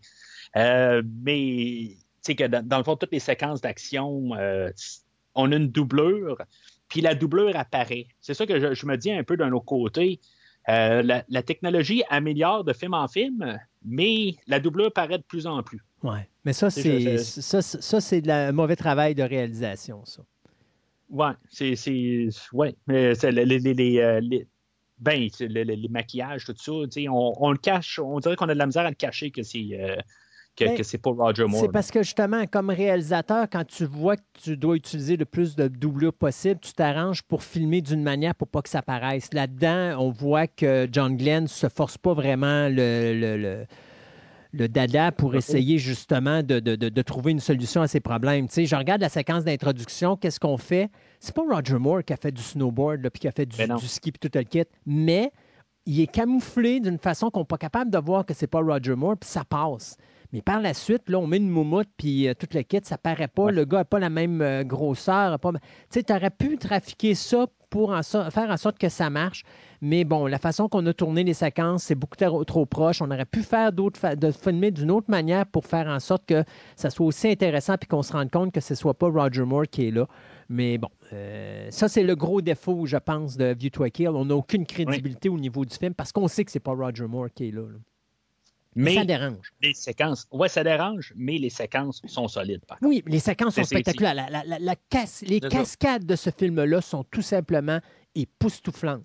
Mais, Mhm. c'est, c'est- oui, ils sont bien tournés pour la cascade, mais sont mal tournés pour le cascadeur parce que tu n'es pas supposé, quand tu filmes bien, voir que le cascadeur, c'est pas l'acteur principal. C'est ça. C'est euh, effectivement. Fait qu'on tombe au générique, euh, encore une fois monté par Morris Bender, qui est là depuis euh, euh, Opération Tonnerre. Je pense qu'il avait fait l'original aussi. Il était juste pas là pour deux films, là, mais en tout cas, c'est lui qui, qui est là pour faire le montage du générique avec la chanson de Duran Duran. Encore une fois, ben, on se servait de- du moment. Euh, C'était le groupe de l'heure, euh, Duran Duran. Mais je pense que dans le fond, ça a été pas mal la fin de- de- de- du groupe là, euh, à l'époque. C'est la, c'est la dernière, ouais. la c'est suite. la dernière chanson qu'ils ont écrite ensemble avant de se dissoudre, effectivement. Ils ont écrit. Euh, ben, tu sais, j'écoutais des, euh, des documentaires un peu sur, sur, euh, la musique. Puis, il y a John Barry aussi qui s'est. Qui, qui, Il pas d'accord. Non, ben, qui, qui, qui, qui fait partie aussi là, de l'écriture de la chanson thème, là, sais, Mm-hmm. les mélodies, tout ça, c'est pour ça qu'il peut s'en servir aussi euh, tout au long de la trame sonore.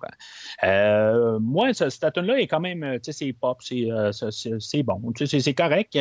Ça tombera pas être nécessairement là, dans mon top 5 là, des, de toutes les chansons là, de James Bond, mais c'est euh, correct. Mais je, je vais avouer que j'aime si je pourrais écouter une chanson, en général, je vais peut-être mettre plus euh, la, la, chanson de Rita Coleridge euh, de Octopussy, euh, que je vais peut-être préférer là, à, à, la, la, la tune de View to a Kill.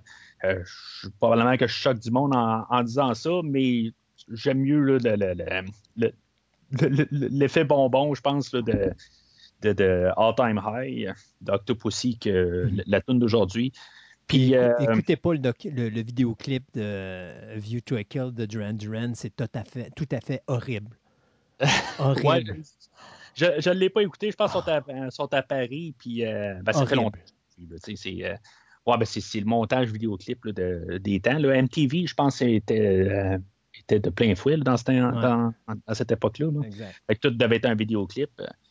mais c'est ça, en fait, chanson, euh, si on regarde pas mal toute l'ère de Roger Moore, euh, on a beaucoup des, des, euh, des, des quand même des, des, des tunes assez reconnues. T'sais, on a eu euh, Nobody Does It Better, oui. qui, qui va probablement être. Dans, Moi, c'est une de mes favorites. Ouais, c'est ça. C'est, quelle est la meilleure exactement?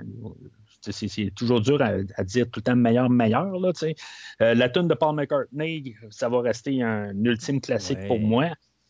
Euh, puis euh, c'est ça. Je veux dire, c'est correct. C'est mieux que qu'est-ce qu'on a eu là, la semaine passée avec euh, euh, le, Never Say Never, never Again. Oui, c'est ça. C'est mieux que ça. Uh -huh. euh, puis tant qu'à moi, c'est mieux que For Your Eyes Only.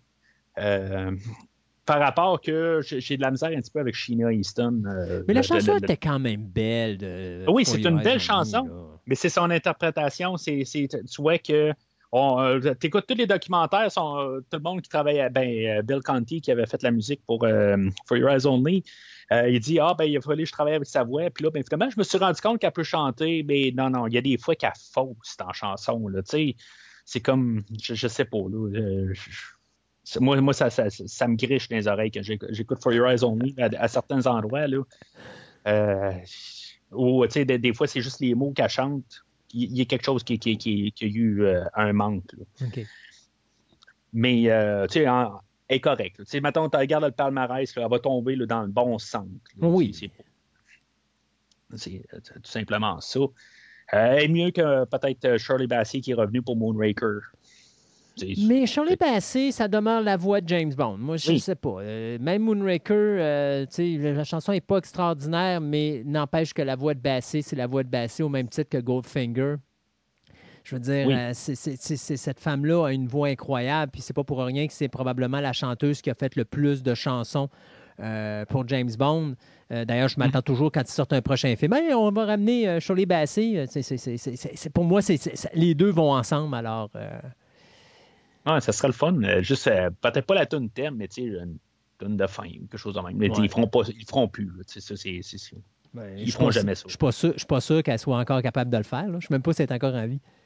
Euh, oui, je pense qu'elle a sorti un album l'année okay. passée. Je pense. C'est euh, juste comme par hasard là, que, que, je fais ça quasiment. Là. Je ne suis pas sa carrière nécessairement, mais euh, je pense qu'elle a ressorti. Je pense que c'est un album de cover, comme que tous les artistes ont tendance à faire. Hein, ouais. Je pense. Mais tu sais, je dis ça euh, sous réserve. Oui, c'est ça. En 2020, elle a sorti I, Owe It All to You, euh, ah. qui est supposé être son, son, dernier album, à 84 ans. Wow! Incroyable.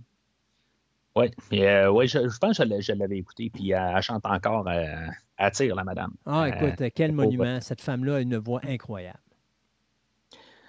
Alors, euh, puis c'est ça, dans, dans, le montage, là, euh, je ne sais pas si tu as quelque chose à dire sur le générique. Je, je trouve juste que je pense qu'on aurait utilisé des plans de Roger Moore euh, de, de, dans, dans, le générique. Je pense qu'on n'a pas filmé. On de For pris, You Eyes Only.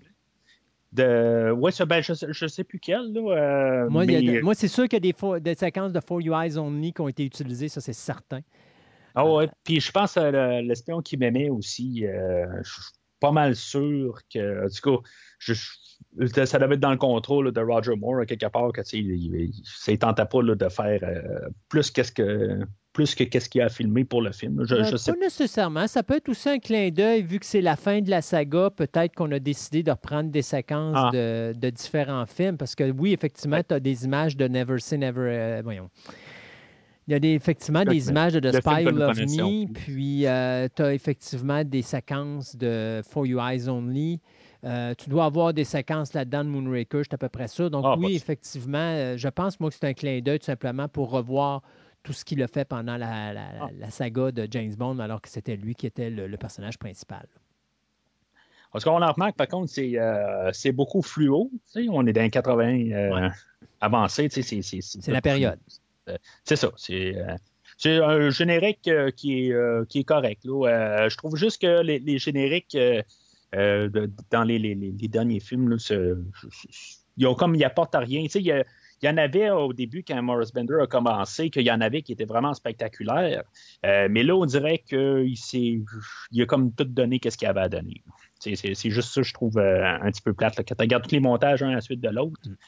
Ben, il commence à tomber juste dans le même moule. Dans Il- l'autopilote, peut-être. Oui, c'est ça. Puis il y a le temps de, ch- il y a le temps de changer l'équipe. Je pense que l'équipe est fatiguée, puis ils n'ont plus d'originalité, ils sont brûlés. Alors, euh, il y a le temps de, de- de- de changer tout ça. Ouais, puis euh, le pire, c'est que je pense qu'ils vont en faire encore les deux prochains films. Mais en tout cas, on en parlera euh, la semaine prochaine, puis dans deux semaines, quand on va parler de License to Kill.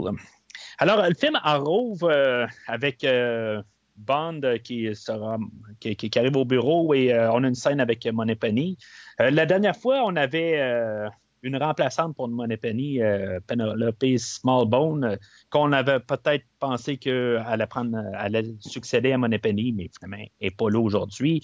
Puis bonne affaire. Dans le fond, moi, je trouve ça vraiment le fun de quand même revoir une dernière fois Roger Moore et Lois Maxwell dans une petite scène.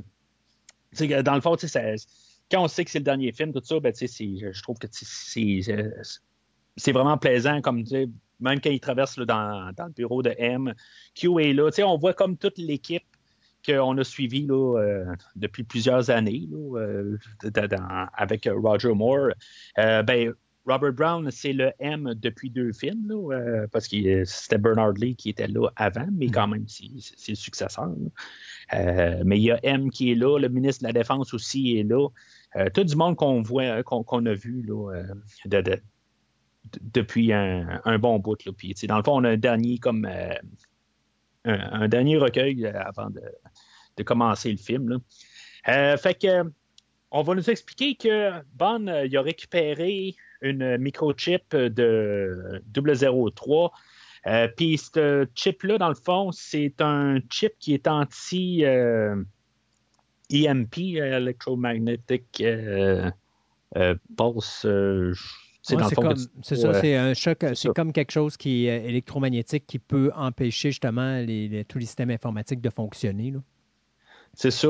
Puis, euh, c'est un petit peu nébuleux exactement, le, le- le gros lien. En parce que dans réalité, le chip est supposé protéger, si je ne me trompe pas, euh, les systèmes informatiques en cas d'une attaque au MP. Quelque chose qu'on va voir dans un James Bond il n'y a pas si longtemps là, qui avait été fait justement.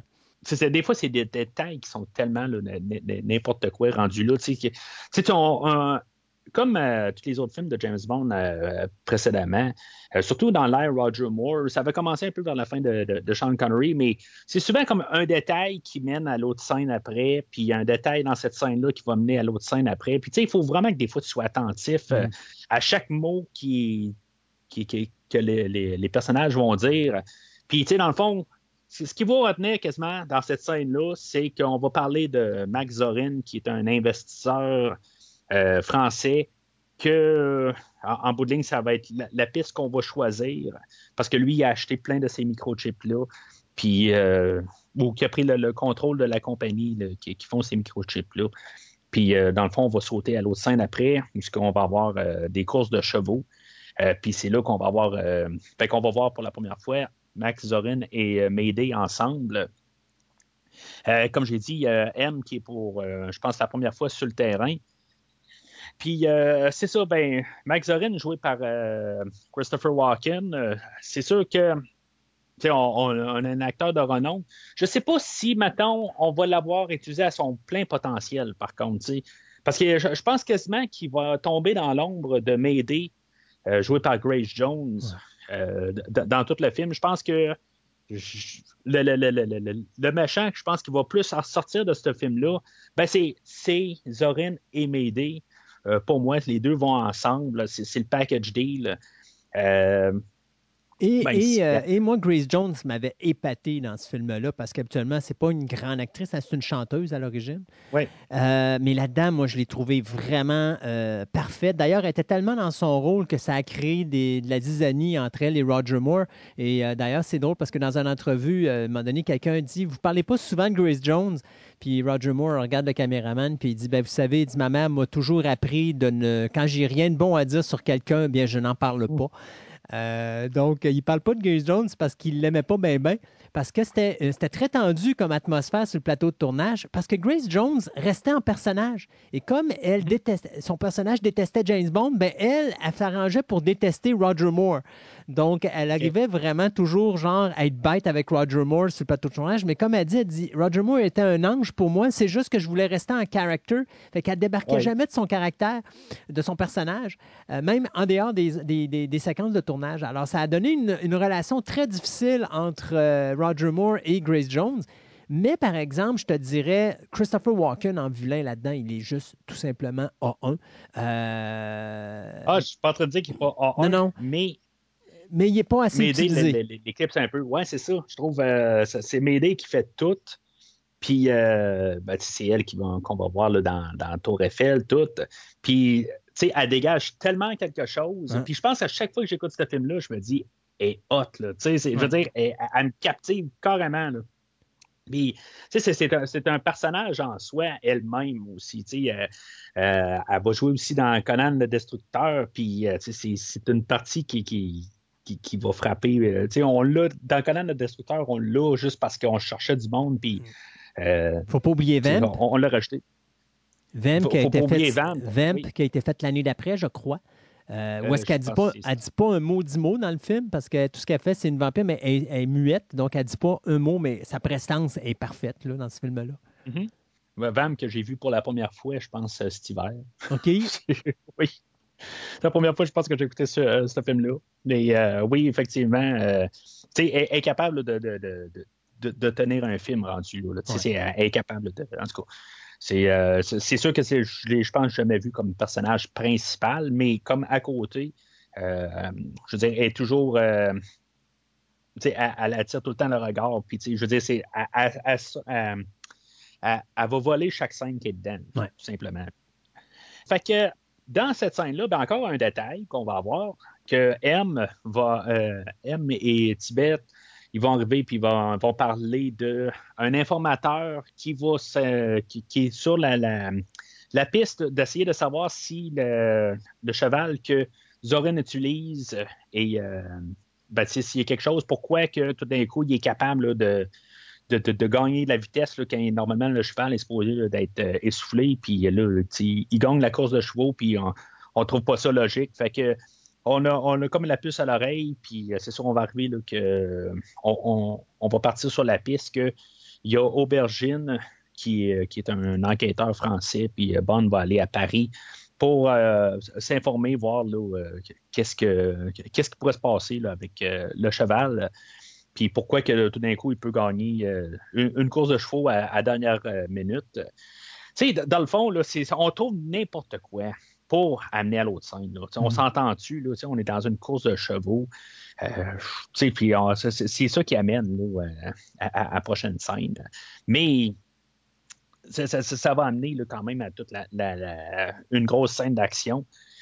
Euh, puis, puis là, c'est ça, dans, dans le fond, Bond va rencontrer là, son contact aubergine. Pourquoi est-ce que Grace Jones arrive, puis, euh, sais, au milieu d'une prestation, ils vont le, tuer même en plein restaurant?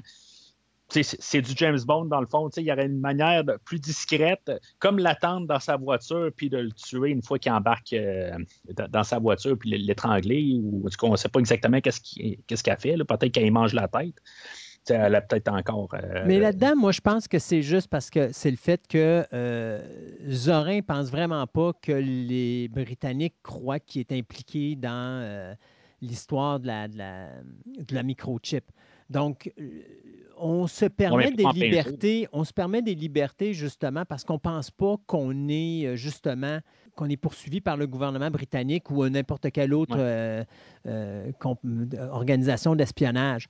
fait que je pense que on, du côté du Zorin, il s'en fout un petit peu parce que justement, c'est un psychopathe. Il est, Je pense que dans sa tête, il n'y a, rien qui, a rien qui peut l'arrêter. Il n'y a pas rien qui peut mettre en danger ses projets. donc, pourquoi prendre notre chance? Euh, pourquoi, pourquoi ne pas prendre ces chances-là? De toute façon, je ne suis pas relié à ça. Puis même si Médée serait euh, capturé ou quoi que ce soit, Médée n'est pas nécessairement associé parce que quand euh, James Bond arrive au début, c'est la première fois qu'il présente Médée et personne n'est vraiment au courant de qui elle est. Alors, tu sais, je pense que c'est ça qui fait en sorte justement que euh, on s'est permis quelque chose de même. Zorin, c'est le genre d'individu qui, lui, ben écoute, il s'en fout de toute façon. Tu sais, je veux dire, quand tu le regardes tout le long du film, ce qui se passe là correspond avec le personnage, même après. C'est un gars qui n'a pas de limite. Il est prêt à faire n'importe quoi, tu sais, jusqu'à détruire San Francisco en se promenant avec un ballon Zorin au-dessus de San Francisco. fait que, tu sais, c'est ça que je te dis, c'est dans sa tête, ben, il n'y a, aucune, a aucune possibilité de répercussion contre son personnage parce qu'il ne s'imagine pas que quelqu'un peut le soupçonner d'eux. Oui.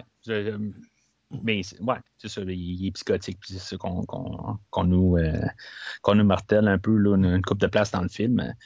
Mais c'est ça, ça l'amène quand même à une scène euh, quand même assez spectaculaire où on va sauter là, directement de la tour Eiffel. Euh, puis, tu sais, je veux dire, il y a, une anecdote là-dessus où il y avait deux personnes qui étaient supposées de. de on, on, voulait faire deux, deux plans où une personne allait sauter, puis après ça, on allait avoir un deuxième qui allait sauter, mais finalement, ben, tout a été pris sur la première prise. Fait que le deuxième ben, était un peu euh, frustré parce qu'il voulait faire son saut. Puis, euh, ben, veux-tu, vraiment connaître l'anecdote complète? Parce euh, qu'elle est, ben, plus longue, est plus longue que ça, l'anecdote. Oui, ben j'essayais de. de, de, Très difficile. Non, mais c'est parce que c'est. Il faut comprendre, parce que c'est important de tout, tout suivre la, la, la, ce qui s'est passé avant. C'est que pour. Lorsqu'on arrive, bon, d'abord, pour commencer, là, on est obligé de tourner à Paris parce que les studios euh, de, c'est Pinewood, je pense, euh, ont, été, mhm. euh, sont, ont, passé au feu. quatre jours après le début du tournage. Donc, toutes les séquences qu'on devait filmer pour la séquence finale de la mine, on ne peut pas le faire parce que les studios sont totalement détruits. Il faut les reconstruire. Ça va prendre à peu près quatre mois à, à, faire la reconstruction des studios. Six mois avant de pouvoir recommencer à tourner. Donc, on est obligé de tout chambarder l'horaire. Et là, on s'en va à Paris, puis on essaie d'aller chercher les autorisations pour tourner à différents endroits dans la ville de Paris. Et c'est extrêmement difficile parce que ça implique plusieurs corps de police, plusieurs niveaux gouvernementaux, ce qui fait que très, très, très, très, très compliqué d'avoir des autorisations pour tourner à certains endroits. À un point tel que même Ion Production, à un moment donné, Brocoli est sur le point de dire écoute, on va sauter de la Tour Eiffel, puis savez-vous quoi, euh, on va le faire sans autorisation. On était rendu là un point, et soudainement, euh, on va commencer à voir le bout du tunnel et on va avoir certaines autorisations. La plus difficile à avoir, à obtenir, c'est celle du saut de la Tour Eiffel parce qu'on a l'autorisation de faire trois sauts de la Tour Eiffel pour tourner toutes les séquences désirées pour justement cette séquence-là. On arrive deux jours avant le début du tournage et il y a un homme et une femme, un couple, qui décident de sauter de la Tour Eiffel euh, d'une façon illégale. Et suite à cette action-là, tout de suite, le gouvernement français dit on enlève l'autorisation à Ion Production de faire ça parce que là, les gens ont commencé à entendre parler que là, on allait pour la séquence de James Bond sauter en bas de la Tour Eiffel. Puis là, ça donne l'idée au monde de faire ça. Alors, on ne veut rien savoir. On refuse le tournage. Et donc, Ion Production doivent se rendre là avec Brocoli et toute l'équipe. Et là, on va renégocier en disant écoutez, ce qui s'est passé avec ces deux-là, ça n'a rien à voir avec nous. Nous, on va le faire, mais on le fait d'une façon professionnelle. On a un gars que ça fait plus de quelques, ça fait plusieurs semaines qui pratique pour faire cette séquence-là. C'est sécuritaire. Laissez-nous la chance de le faire. On accepte finalement de le faire on va faire la séquence. Comme tu dis, la séquence est tellement bien filmée qu'après une seule shot, on réussit à la faire. Et c'est une séquence qui est extrêmement difficile, extrêmement dangereuse, parce qu'il ah faut sauter d'une plateforme qui, euh, vous allez voir là sur la séquence, il y a comme une plateforme qui sort de la tour Eiffel. Elle va très loin, parce que sinon, l'homme, à cause des vents, peut être ramené vers la tour Eiffel, puis s'écraser contre la tour, puis finalement mourir. Donc, il est obligé de se propulser assez loin de la tour Eiffel et attendre trois secondes pour ouvrir son parachute pour qu'après ça, le vent l'amène loin de la tour Eiffel et non pas le ramène en direction de la tour Eiffel. Donc, le, le cascadeur qui a fait la séquence a réussi de la première shot à un point tel qu'à un moment donné, on s'est dit, écoute, on serait prêt à filmer la deuxième shot et, et Brocoli a dit non, savez-vous quoi, on tentera pas le diable. Ça a bien été pour celle-là, on a tout ce qu'on a besoin, on arrête le tournage. Le deuxième cascadeur, lui, pensait le faire. Alors, il s'est dit, euh, écoute, euh, il dit ça à un de ses amis, toi puis moi, là, demain, normalement, il n'y a plus personne sur le plateau. On va se pointer là à 6 heures le matin. On va se tirer en bas de la tour Eiffel, puis on va le faire nous autres aussi, d'une façon illégale. Ce que le gars n'a pas compris, c'est que le lendemain, on filmait du côté de Eon Production les interscènes avec Roger Moore et euh, Grace Jones. Et donc, quand les gars se sont pitchés d'en haut de la tour Eiffel, ben, l'équipe arrivait avec la police. Et donc, les gars ont été arrêtés, bien sûr, arrivant en bas et se sont fait mettre à la porte tout de suite parce que là, le gouvernement français a menacé Young Production de leur retirer tous les droits de, de tourner ouais, euh, la ça. séquence. Alors, ça aurait pu mal virer pour Young Production, cette connerie-là. Mais finalement, euh, écoute, le fait qu'il ait licencié le gars sur le champ, ben, le gouvernement a dit ouais, finalement, on voit que vous étiez de bonnes gageux puis que c'est vraiment l'imbécilité de deux individus puis vous en êtes débarrassés. Alors, on va vous laisser continuer. Mais ça aurait pu mal tourner, cette niaiserie-là, pour Young Production là, et pour ces deux gars-là également. là. Ah, je, je savais qu'il y avait une plus grosse histoire, mais en, en me préparant pour le podcast, je n'étais pas capable de trouver la- la- toute, toute cette information-là. fait que tant mieux, tu es là. Tu es là pour ça, tu sers à quelque chose, Christophe. Comme dirait Marceau, je suis l'historien du cinéma. Ben, au moins, tu te rattrapes là, pour euh, le mur de Berlin de tantôt. bon, OK, c'est correct. c'est correct.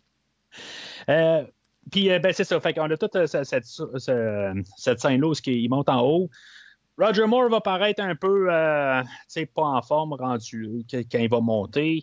Euh, c'est sûr que je pense qu'il va même être doublé une coupe de place là, quand il va monter les marches un peu plus rapide. On va s'arranger pour qu'il y ait quelque chose au visage pour pas qu'on le voie. Euh, mais c'est ça. Là, il va redescendre de là. Là, il va prendre un taxi. Ben, il va voler un taxi plutôt.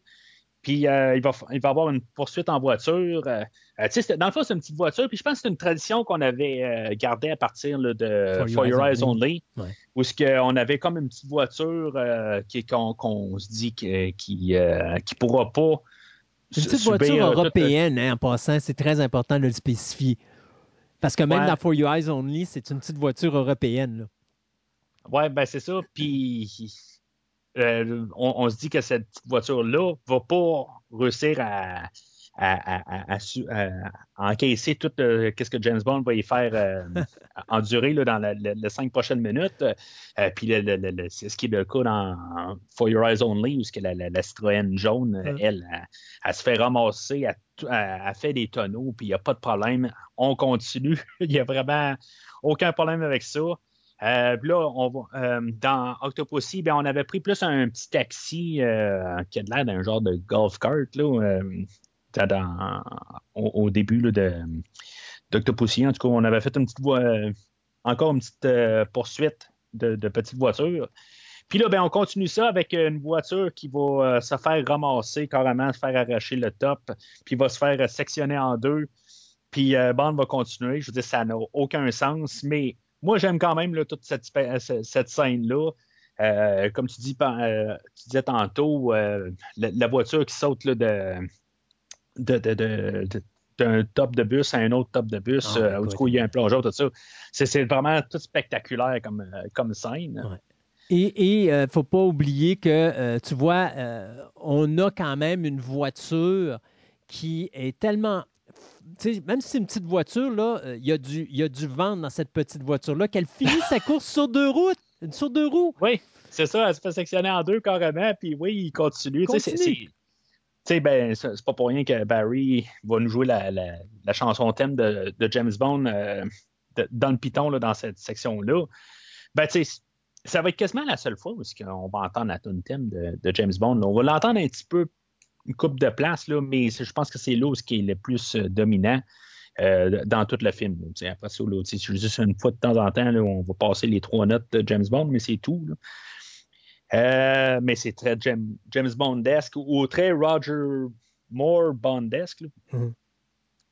Euh, fait que ça, ça va, dans le fond, toute cette course-là va se terminer quand Bond, ben, Mayday va arriver dans, sur, sur le, le, le- le top d'un bateau où il y a- des mariés euh, euh, ben, qui, se marient, quoi.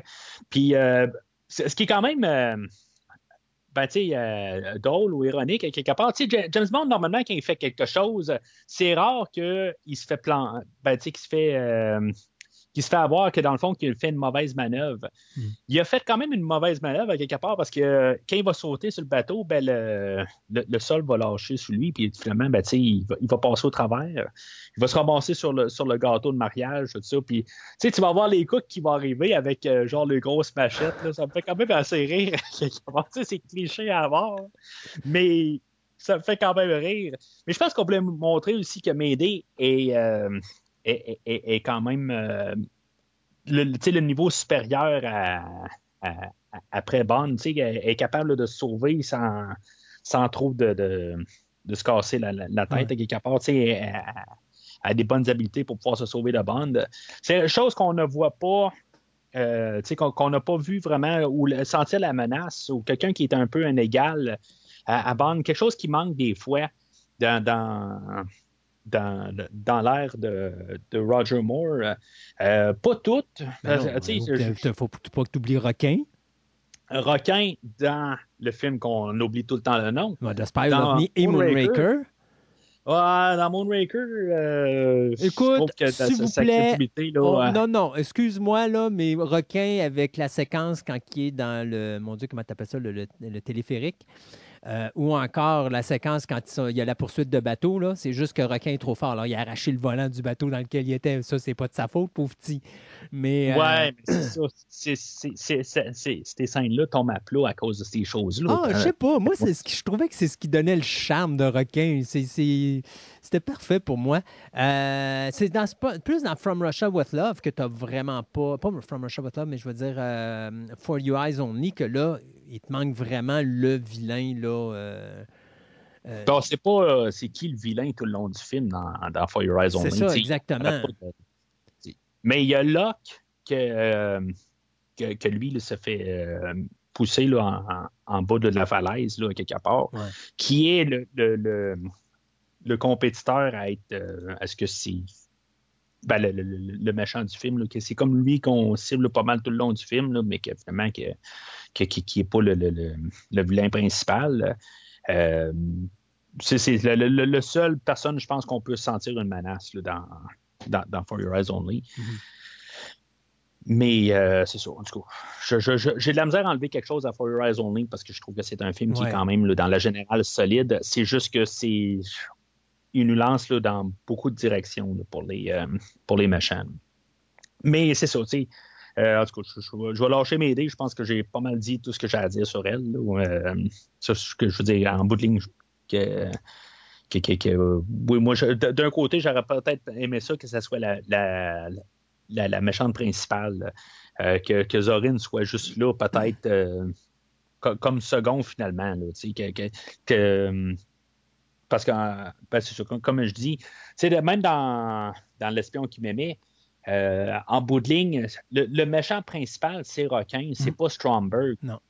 C'est ça. Puis j'aurais quasiment aimé ça qu'on fasse la même chose avec euh, Mayday. Mais en tout cas, fait que euh, on va suivre cette piste-là de, de, trouver Zorin, que lui, il, il, va vendre des chevaux. Parce que lui, il y a une écurie où il vend des chevaux. Puis là, on va suivre cette piste-là pour euh, apprendre davantage sur Zorin. Fait que Bond va se faire passer pour euh, Sin John Smythe.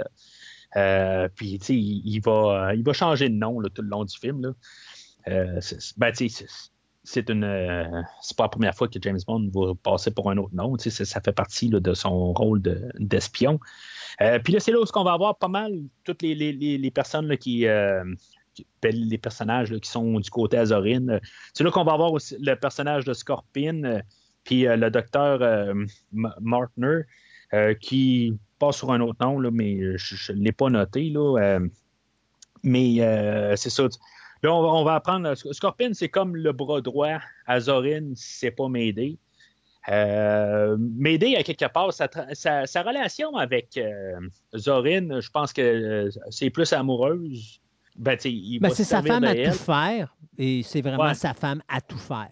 Ouais, c'est ça. C'est, c'est, c'est, oui, effectivement, c'est à tout faire, mais quand on n'a plus besoin, on n'a plus de besoin quand on va se ramasser à la fin du film.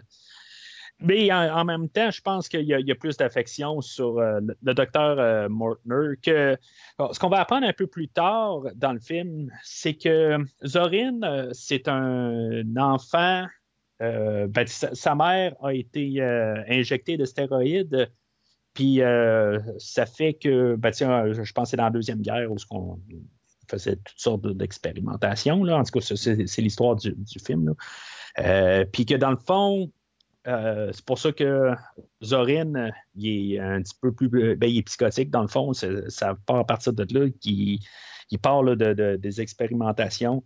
Euh, il était sous, euh, le- le- sous la supervision du KGB.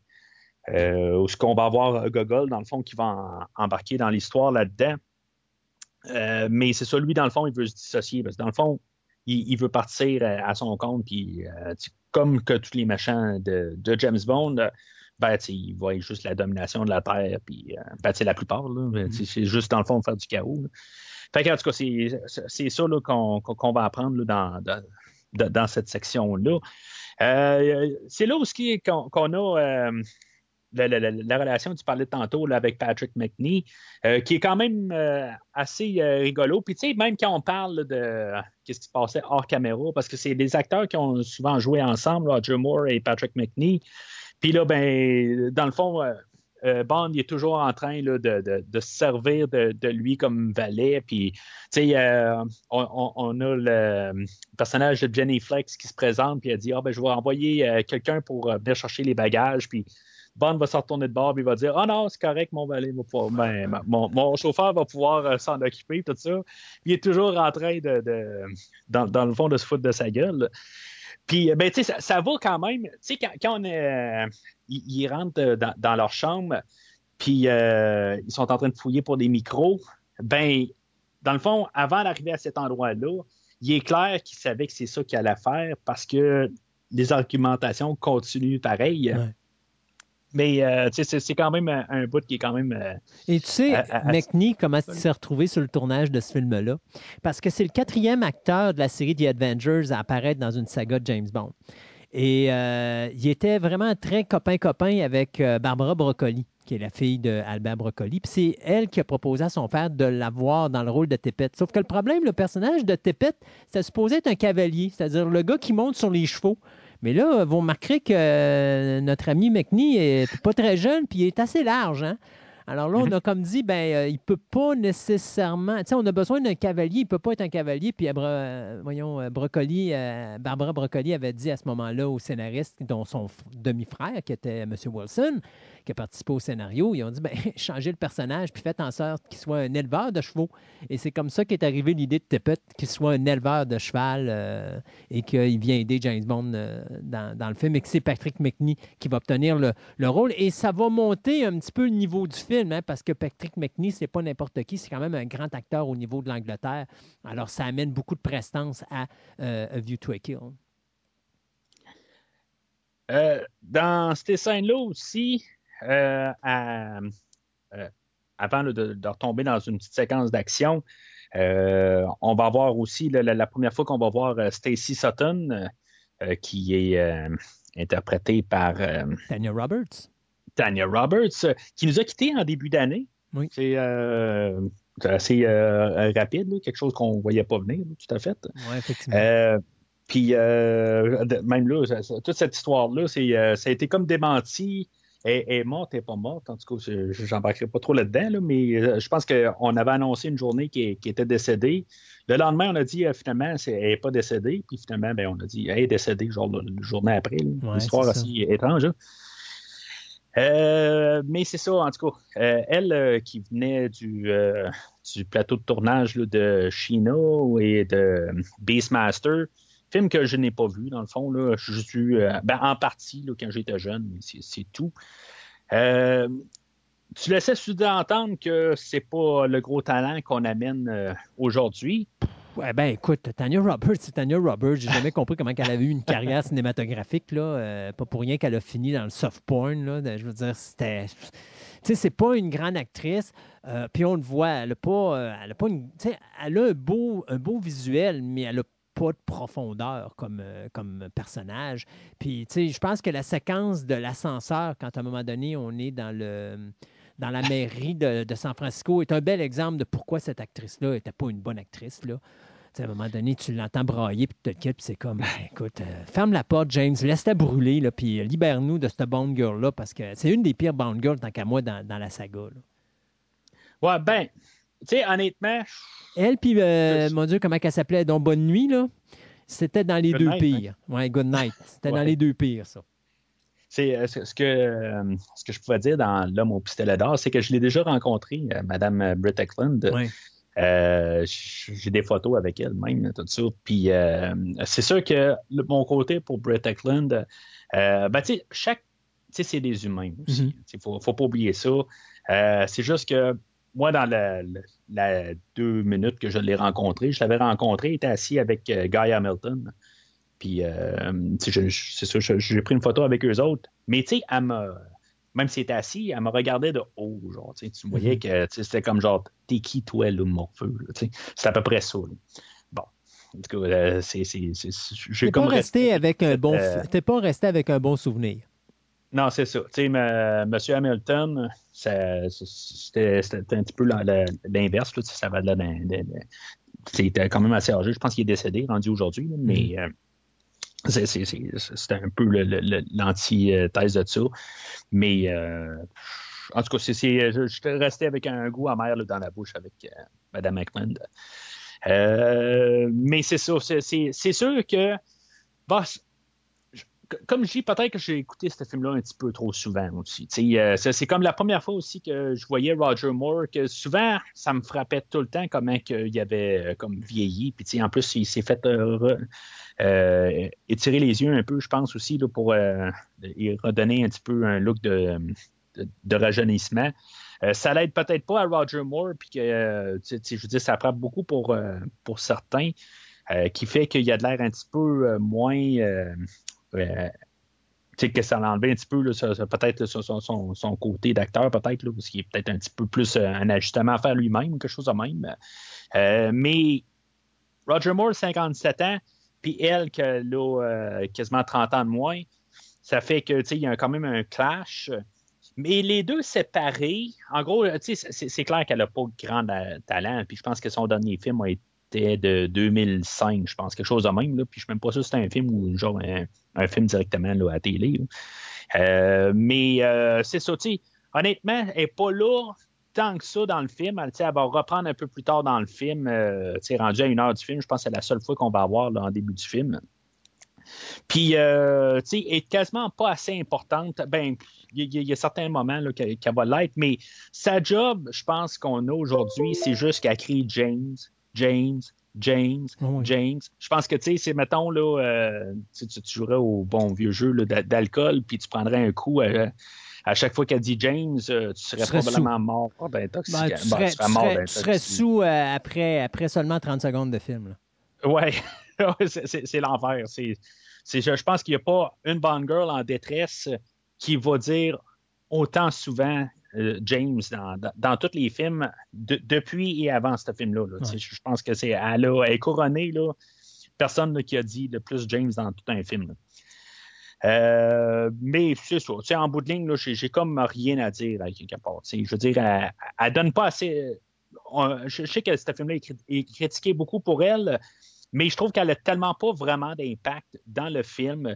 Euh, c'est, le film, je pense, euh, vraiment à Roger Moore et à, Grace Jones et euh, Christopher Walken, que oui, on peut s'attarder à parler de elle, mais elle n'est pas vraiment assez importante au film, je pense, pour quasiment en parler. Ma, ma- ma- vision des choses. Mhm. Euh, fait que ils vont euh, Bond et euh, Tibet vont s'infiltrer la nuit pour euh, aller essayer d'en savoir plus là, euh, sur Pegasus, le, le, le- cheval. Euh, puis ils vont trouver un, un petit laboratoire sous l'écurie où ils vont finalement trouver là, des, des stéroïdes qui sont programmés pour que quand tu pèses sur un piton, ben ça donne un petit coup d'adrénaline, puis le, le cheval, là, il, il est capable là, de, de, ben, il, il, va réussir à faire sa course parce que tout d'un coup, même s'il est fatigué, ben, le, le, le, le coup d'adrénaline va, le laisser gagner sa, la course. Euh, c'est comme vraiment, je trouve, honnêtement, c'est comme on parle de quoi? Là? On parle de stéroïdes sur un cheval, puis on est dans un film de James Bond que normalement, on parle de des, des plans de conquête de la Terre, puis des affaires de même, des, des grosses affaires, puis là, ben, on parle de choses d'adrénaline, tout ça. Je, je, je, trouve juste que on ne sait pas quoi faire pour amener à la scène après. Là. Mais tu sais, de l'autre euh, côté, je trouve pas ça mauvais parce que ça amène, ça amène quand même un certain. Je dirais pas un réalisme, mais tu sais, ça amène quelque chose de crédible euh, à une, à une, à un espion ou à une mission d'espionnage. Tu sais, tu t'en vas dans une direction pour juste pouvoir rentrer là pour enquêter sur le gars. Donc, on sert de ses choix parce qu'il y a quelque chose de spécial. On rentre là pour essayer de découvrir qu'est-ce qui se passe. Et là, ça va nous amener justement au plan de, au plan de, de, de Zorin, qu'on qui, va découvrir quasiment à la dernière seconde. Là. Ouais, mais tu sais, t'envoies-tu un agent, un espion? Tu sais, je veux dire, envoie la police. Non, mais dans son cas, à lui, à James Bond, c'était uniquement de savoir c'était quoi la passe? Euh, est-ce qu'il est impliqué ou pas? Donc, il cherchait une raison de rentrer dans le, euh, comment je pourrais dire, dans, l'univers de Zorin, et puis il s'est servi de son cheval pour faire ça. C'était l'excuse pour lui de pouvoir rentrer, puis justement de pouvoir enquêter sur ce, ce qui se passe. Puis il sait qu'il y a peut-être un lien entre ce qui se passe avec Zorin et ce qui se passe avec justement le, les micropuces. Les micro. Ben, enfin, pas nécessairement. Ben oui, avec la, la mission qu'il y avait au début, effectivement, oui. Fait que euh, c'est ça, on, on, a une petite bagarre là, avec euh, des, des, des, agents de sécurité, puis euh, un petit peu de comédie au travers de ça. Comme tu disais, Patrick McNee, peut-être pas trop en forme, mais c'est pas long, puis il se fait, il se fait coucher au tapis. Puis Bond doit finir le travail des deux, puis il va en envoyer un dans, dans une boîte, là, puis dans le fond, il va, il va, être, il va être enfermé là, puis l'autre, on va comme. C'est des gags, dans le fond parce qu'on a envoyé quelqu'un à se faire euh, carrément là, emballer. Là, euh, puis comme tu dis, ben, il est tu pas? Non. il reste, reste, euh, il reste vivant là. mais c'est ça. Fait que il y a un tape qui marchait dans la, dans la, dans, la chambre à bande, puis que, dans le fond, qui, qui ronflait, puis finalement, ben, le tape tire à sa fin les MP3 n'étaient pas encore inventés, fait qu'on ne pouvait pas mettre ça sur repeat. Euh. Mais les tapes, euh, tu peux l'avoir dans ta voiture, un, tape. Ben, j'imagine même à, la maison, tu peux avoir ça, un tape qui, qui rembobine, euh, qui est capable, puis il replay. Il, il, il rejoue, tu sais. En tout cas. Ben ouais, sauf que tu comprends que ça fait du bruit, donc tu aurais entendu la chose. Ouais. Puis dans les films, en plus, on aurait entendu. Quelque chose de genre. Hein? ouais pareil. Exactement ça. Euh, fait que Bond et euh, Tibet, ils ont. Dans le fond, ils, ont comme un peu mal planifié leur affaire quand tu penses à ça. Euh, mais ça, ils doivent se dépêcher à, revenir là, à, leur chambre pour leur couverture. Mais il manque de temps, fait que, en tout cas, on a encore euh, des, scènes là, où on a des doubleurs qui vont sauter par-dessus euh, les ravins, puis, puis s'agripper euh, aux portes, tout ça. mais ce qui est quand même le fun là-dedans, c'est que Bond, au lieu de retourner à sa chambre, ben, il va aller se coucher dans la chambre à Mayday. puis que c'est ça, Mayday, quand elle, va retourner à sa chambre pour se changer, euh, parce que les autres, ils veulent savoir qu'est-ce qui s'est passé avec. Euh, ben, ils savent qu'il y a quelqu'un qui est rentré dans l'écurie. Fait que euh, elle, elle, va se changer parce que dans le fond, elle était, avec Zorin. Puis, elle venait de faire sa pratique, donc elle avait besoin d'une bonne douche et puis toute l'équipe, mais au diable la douche quand James Bond est dans le lit. C'est ça, tu sais. Puis c'est. encore là, un peu le, côté intéressant, c'est qu'en bout de ligne, James Bond a tendance à comme virer les, les femmes de son côté quand euh, il couche avec. Chose que, ben, OK, il, paraît, selon Roger Moore, qu'elle apportait euh, quelque chose dans cette scène-là. Euh, une strap, un, dildo, ça a l'air. je ne sais pas si c'est vrai, c'est juste pour rajouter peut-être un gag à, Roger Moore, peut-être, je ne sais pas exactement.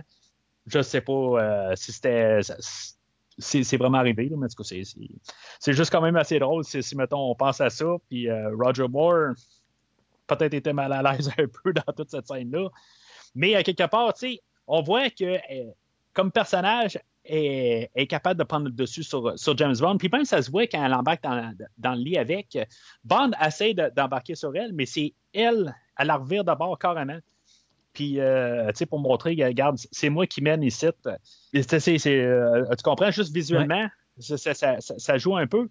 C'est une alpha. Puis, euh, tu sais, même si on pense que peut-être qu'elle va avoir une attirance envers Bond, non, ça, ça, marche vraiment pas de même. Elle, elle marche à sa tête, là, tu sais. Euh, ben, tu elle est vraiment là, comme euh, sur le côté à, tout le long du film, là, jusqu'à la fin fin. Là. Euh, parce que, tu sais, je veux dire, c'est elle qui va tuer euh, Tibet la, scène suivante. Puis c'est elle qui va tuer aussi Chuck Lee un peu plus tard. Euh, tu sais, je veux dire, à, aucune. c'est pas. Bond la dit pas du tout. Fait que Zorin là-dedans, ben. Il, va arriver, là, puis il va, il va appeler Bond à son bureau, puis ben, le lendemain, pour essayer de vendre un cheval, puis euh, finalement, ben, il va passer Bond dans son ordinateur. Puis son, je ne sais pas si, dans le fond, son, son ordinateur est, euh, est, connecté avec euh, peut-être secret. chose de même. Moi, je te dirais, ouais, le, problème que le problème que j'ai depuis le début avec cette situation-là est la suivante. Si tu regardes toute la séquence où Zorin est là, il y a de l'air à se dire que M. Smile, il n'est pas qui, qui, est supposé être, puis qu'il faut se méfier. Puis là, il dérange à chaque fois qu'il se retrouve près de personnages qui sont importants dans l'entourage de Zorin. Donc, il a de l'air, tu sais, Zorin a de l'air à se, je dirais, à okay. s'intéresser beaucoup plus à, au personnage de James Bond que ce qu'il devrait normalement faire. Et, euh, ça, ça, ça c'est quelque chose que je trouve drôle parce qu'il n'a pas encore découvert que 007, c'est un agent britannique. Tu sais, j'aurais compris s'il avait su à l'avance que c'est un agent britannique, à chaque fois qu'il s'en va près d'eux, ben là, euh, il faut l'enlever de là parce qu'il ne faut pas qu'il apprenne la vérité ou des choses de même. Je ne sais pas si tu comprends ce que je veux dire. Ouais, mais juste avant que Médée couche avec, mm. elle a un, un, un flash. C'est là que, justement, Zorin, il, il s'intéresse plus à. Mais à, à... ça, ça se passe après. Ouais la séquence où est-ce que justement tu as euh, pas Médée, mais tu as justement la rencontre avec euh, le personnage de euh, Stacy Sutton, de Sutton et de Zorin. puis oui. tu vois que quand James Bond essaie de se positionner avec, bon, justement, l'entraîneur, le, le, le, gars qui, oui. qui oui, fait des expériences sur les chevaux, ou encore le monsieur, là, justement, là, qui, qui, qui, fournit de l'argent, ou des choses.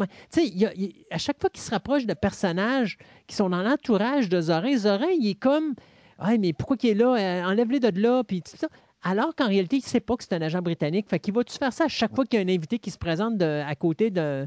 Je sais pas si tu comprends ce que je veux dire. Oui, oui, oui. Ben, tu pourrais te dire que Mayday, elle a dit, euh, tu sais, parce que justement, la, séquence là, où que, que, tout le monde est comme. Euh, tout le monde est là pour euh, se rencontrer, dans le fond.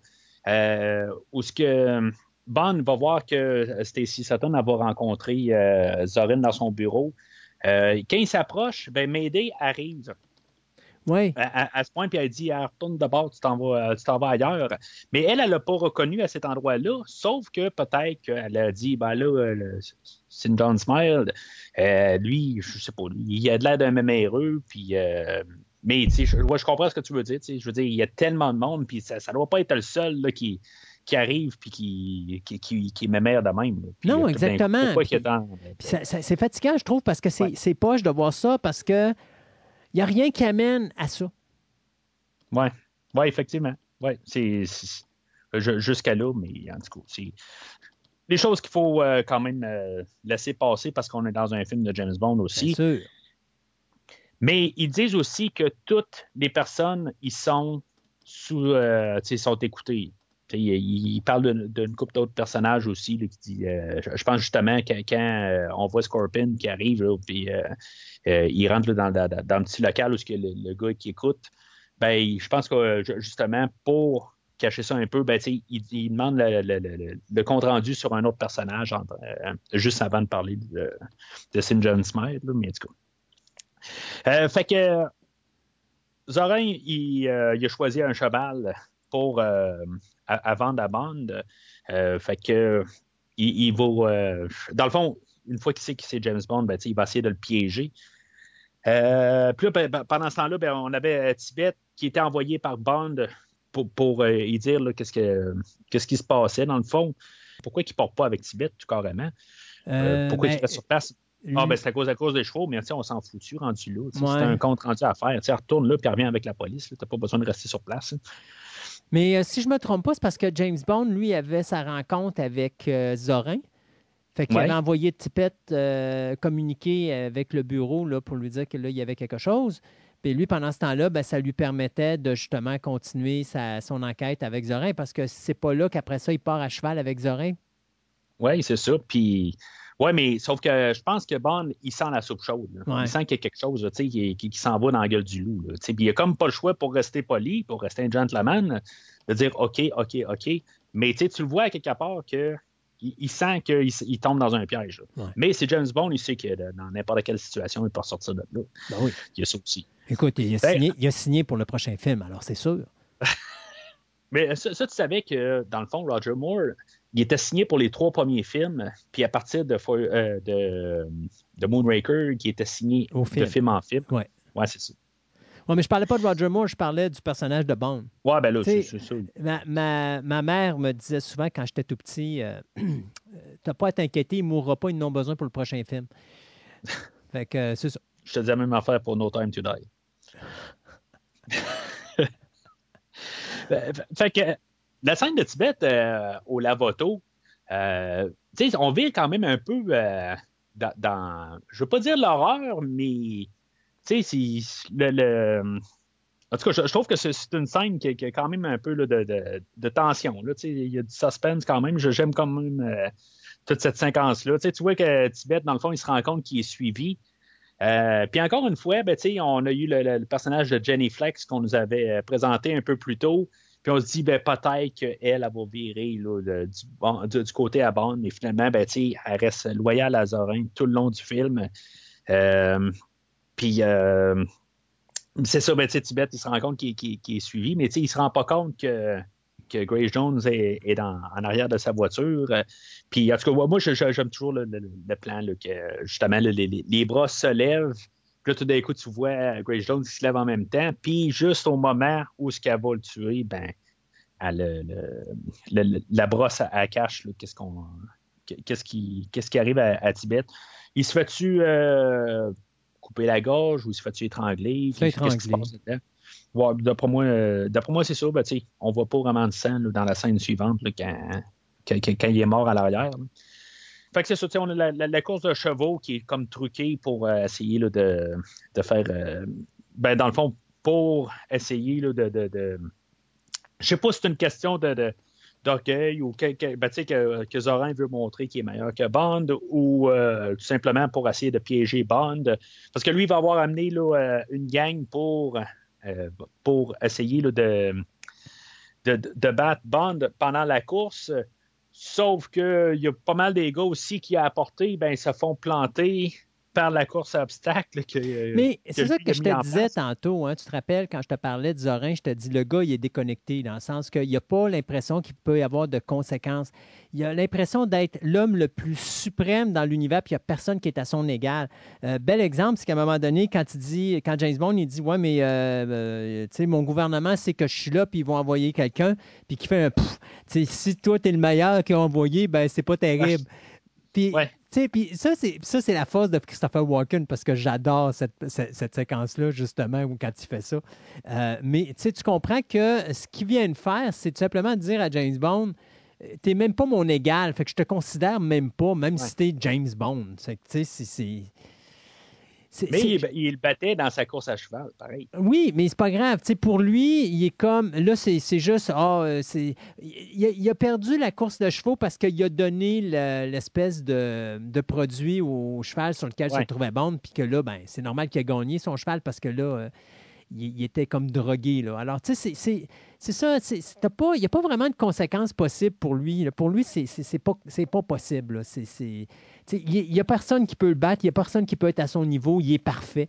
Euh, fait que je pense que c'est ça qui explique un petit peu ses actions qui sont un petit peu complètement euh, out there, là, si tu me pardonnes l'expression. Mhm. Je te pardonne. Merci, ça fait plaisir.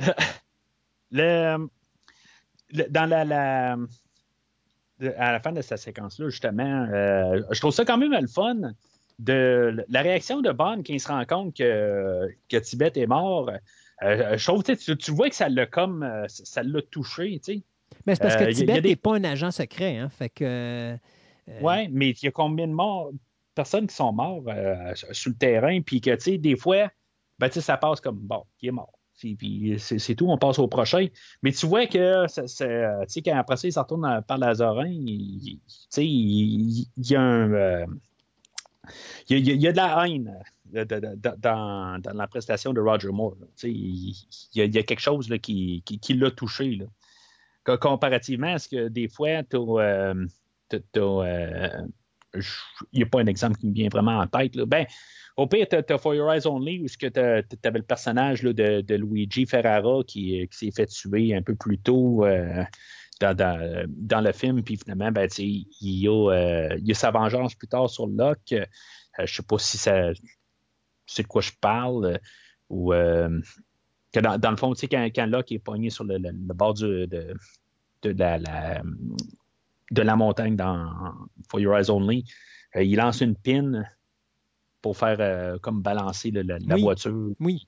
Ben, ça, vient d'un agent qui, qui a été tué pendant le film.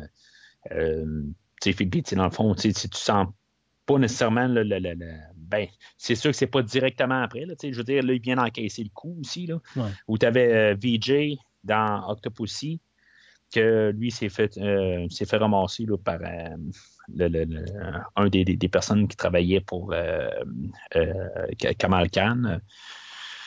Euh, mais c'est ça. En tout cas, je, je trouve juste que c'est, une des rares fois où ce qu'on sent vraiment comme la, la, la- de, de la- de la haine de- du côté de Roger Moore. Mhm. Euh, fait que Roger Moore va se faire balancer là, dans la, la Rolls Royce de, de, de- de Tibet, puis ils vont finalement être envoyés les deux là, dans, dans un lac pour couler là.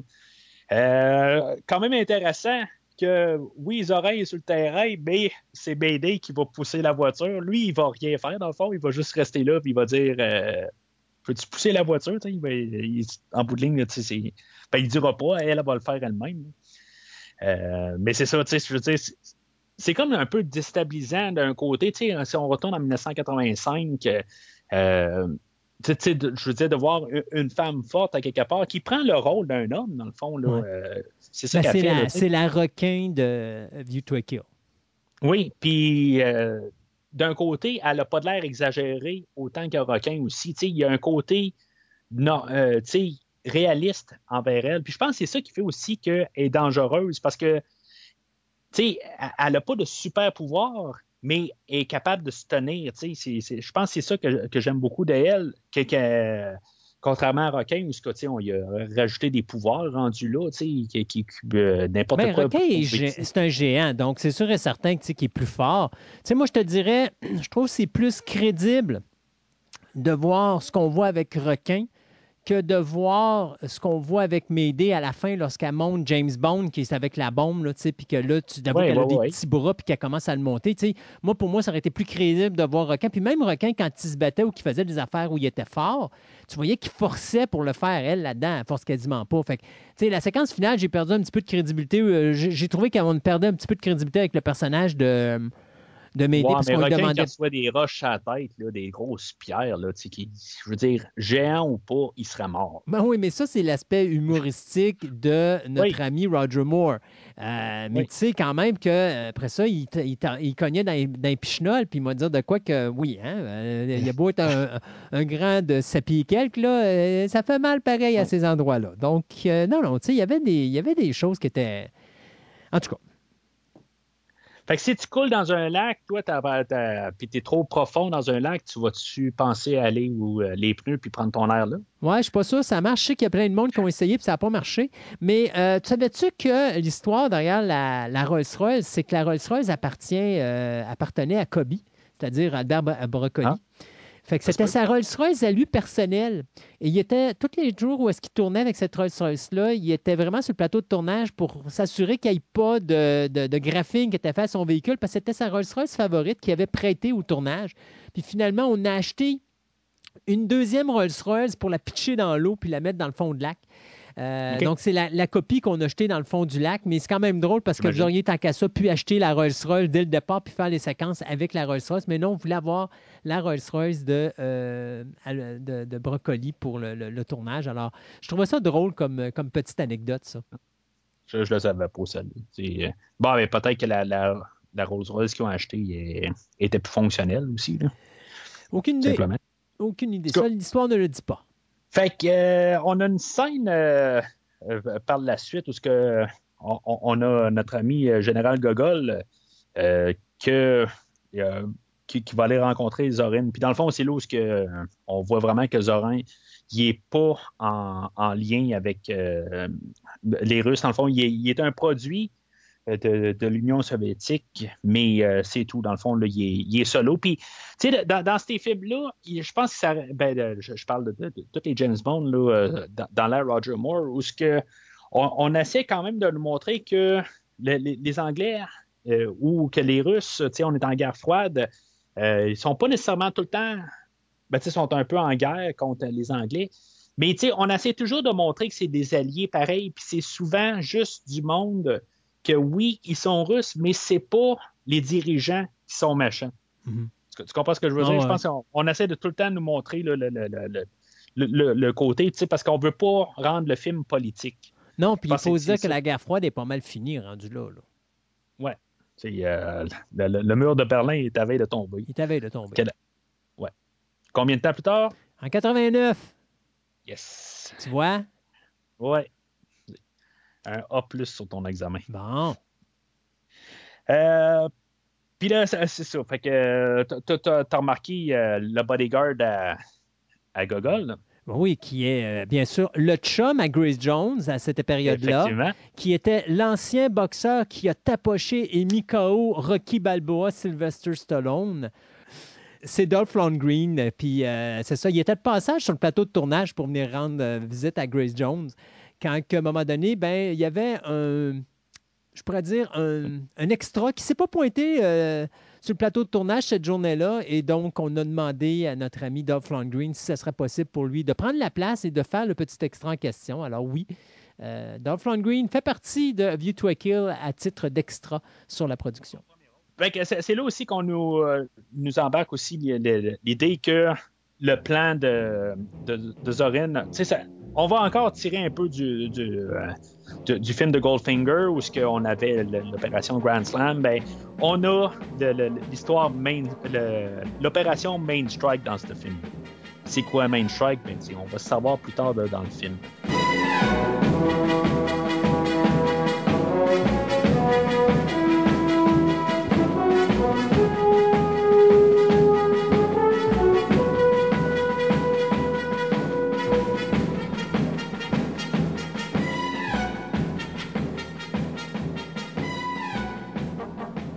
Fait que Bond euh, se ramasse euh, euh, aux États-Unis, il se ramasse à San Francisco, où ce qui va retrouver un agent de la CIA. Pourquoi on n'a pas amené notre ami Felix Leiter? Je ne sais pas. On, va amener le personnage de Chuck Lee, que lui, il va, il, va nous parler de, Zorin encore, dans le fond, qu'est-ce qu'il fait du côté commercial, mais il va euh, où est-ce qu'ils sont, ben, on va nous présenter un personnage, là, euh, O'Rourke, qui va dire qu'il y a des crabes qui disparaissent là, dans, le lac où ils sont. Puis, euh, dans le fond, ça va euh, amener à James Bond à aller investiguer dans la station de pompage qui est pas loin. C'est comme encore un détail qui nous amène à l'autre scène suivante. Fait qu'on a une scène de, de plongée sous-marine la nuit où ce que Bond va se ramasser dans un genre de, de, ben, de- de- de- d'endroit où ce qu'il y a euh, une pompe là, en bout de ligne, puis un, genre d'hélice, tout ça. Tu sais, il va- juste pour rajouter un peu là, de, suspense euh, dans tout ça. Euh, petit bout que euh, peut-être non nécessaire, honnêtement. cette partie-là là, du film, euh, je trouve que on, on a essayé de juste rajouter des bouts dans le film, puis honnêtement, je trouve que c'est- pour comprendre un peu la, grosse histoire à quelque part qu'ils vont vouloir comme pomper l'eau du lac euh, pour l'envoyer ailleurs pour je, je sais pas exactement quoi là. Je veux dire c'est l'histoire elle devient un petit peu euh, superflue là, rendue là. Euh, on va mieux l'expliquer un peu plus tard que dans le fond on va voir euh, euh, carrément là, euh, anéantir San Francisco. Mais pourquoi qu'on a besoin de des bombes pour créer des, euh, tremblements de terre, pour qu'il y ait des plaquettes qui vont faire que ça va submerger? Euh, je sais pas exactement. Je veux dire, c'est- du superflu. Pourquoi qu'on a besoin des, euh, de- de- des pompages, tout ça? Là, c'est- je sais pas. Je, trouve que juste, on, on- on rajoute des détails juste pour en rajouter. Mais toute cette sé- séquence-là, là, le, le- le- ce sous, euh, euh, sous-marine, où ce que dans le fond, on voit pas grand-chose en bout de ligne. On a juste quelqu'un qui, qui se promène dans l'eau en bout de ligne puis qui se ramasse en face d'un hélice. Ça met un petit peu un, un suspense à James Bond à ce qui va passer là, dans, dans l'hélice, puis va être coupé, mais finalement, non. On a le, je, pense que c'était le personnage qui s'était fait ramasser par euh, Grace Jones, la, la- la scène euh, précédente, qu'il se fait ramasser à cet endroit-là, qu'il va être tiré là, dans, dans l'hélice.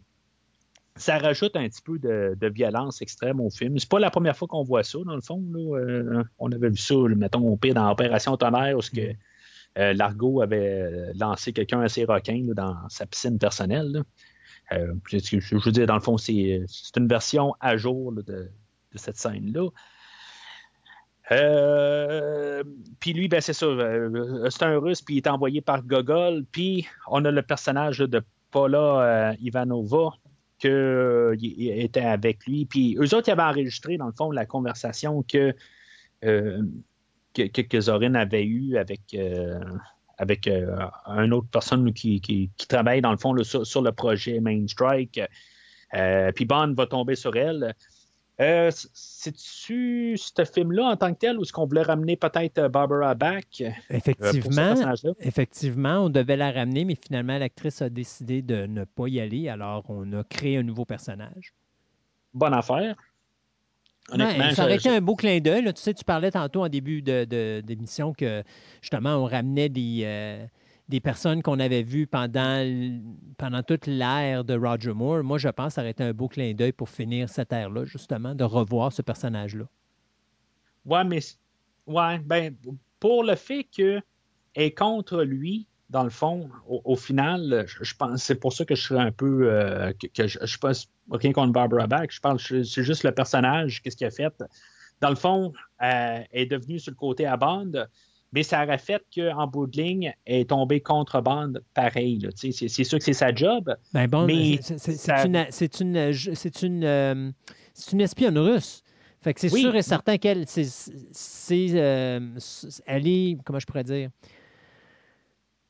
elle est. Je sais euh, que c'est sa job. non, c'est pas juste sa job. mais je veux dire, c'est, euh, elle est fidèle à la Russie. Donc, si Oui. une de ses missions l'amène contre James Bond, ben, elle va aller contre James Bond. là.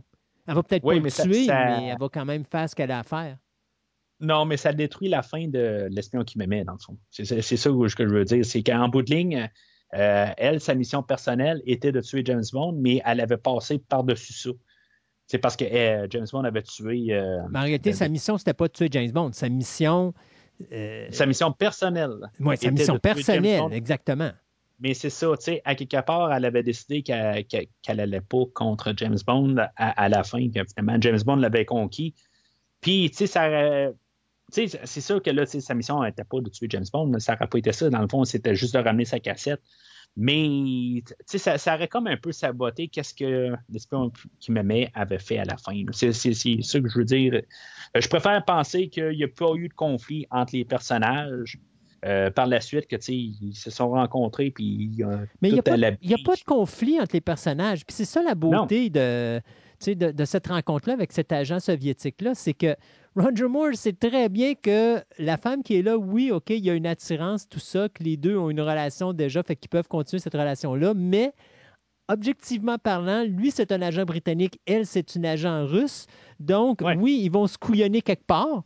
Euh, et puis, il est prêt pour ça. Alors, oui, moi, je pense que oui, ça aurait marché d'avoir Barbara Bach de retour avec son, son personnage. Euh, moi, j'aurais pas eu de problème avec ça. Puis, ce qui s'est passé à la fin, ça aurait pas. Je te dirais plus, par exemple, ce que je trouve dommage, c'est peut-être que le personnage de, de, de, de- de Barbara Bach aurait peut-être été un petit peu nou- plus nounoun que ce qu'elle était dans le dans, dans Ouais. The Spy Who Love Me. Mais par exemple, d'un autre côté, je te dirais que si ça aurait été Barbara Bach, je pense qu'elle aurait forcé pour pas que justement son personnage devienne nounoun comme ça.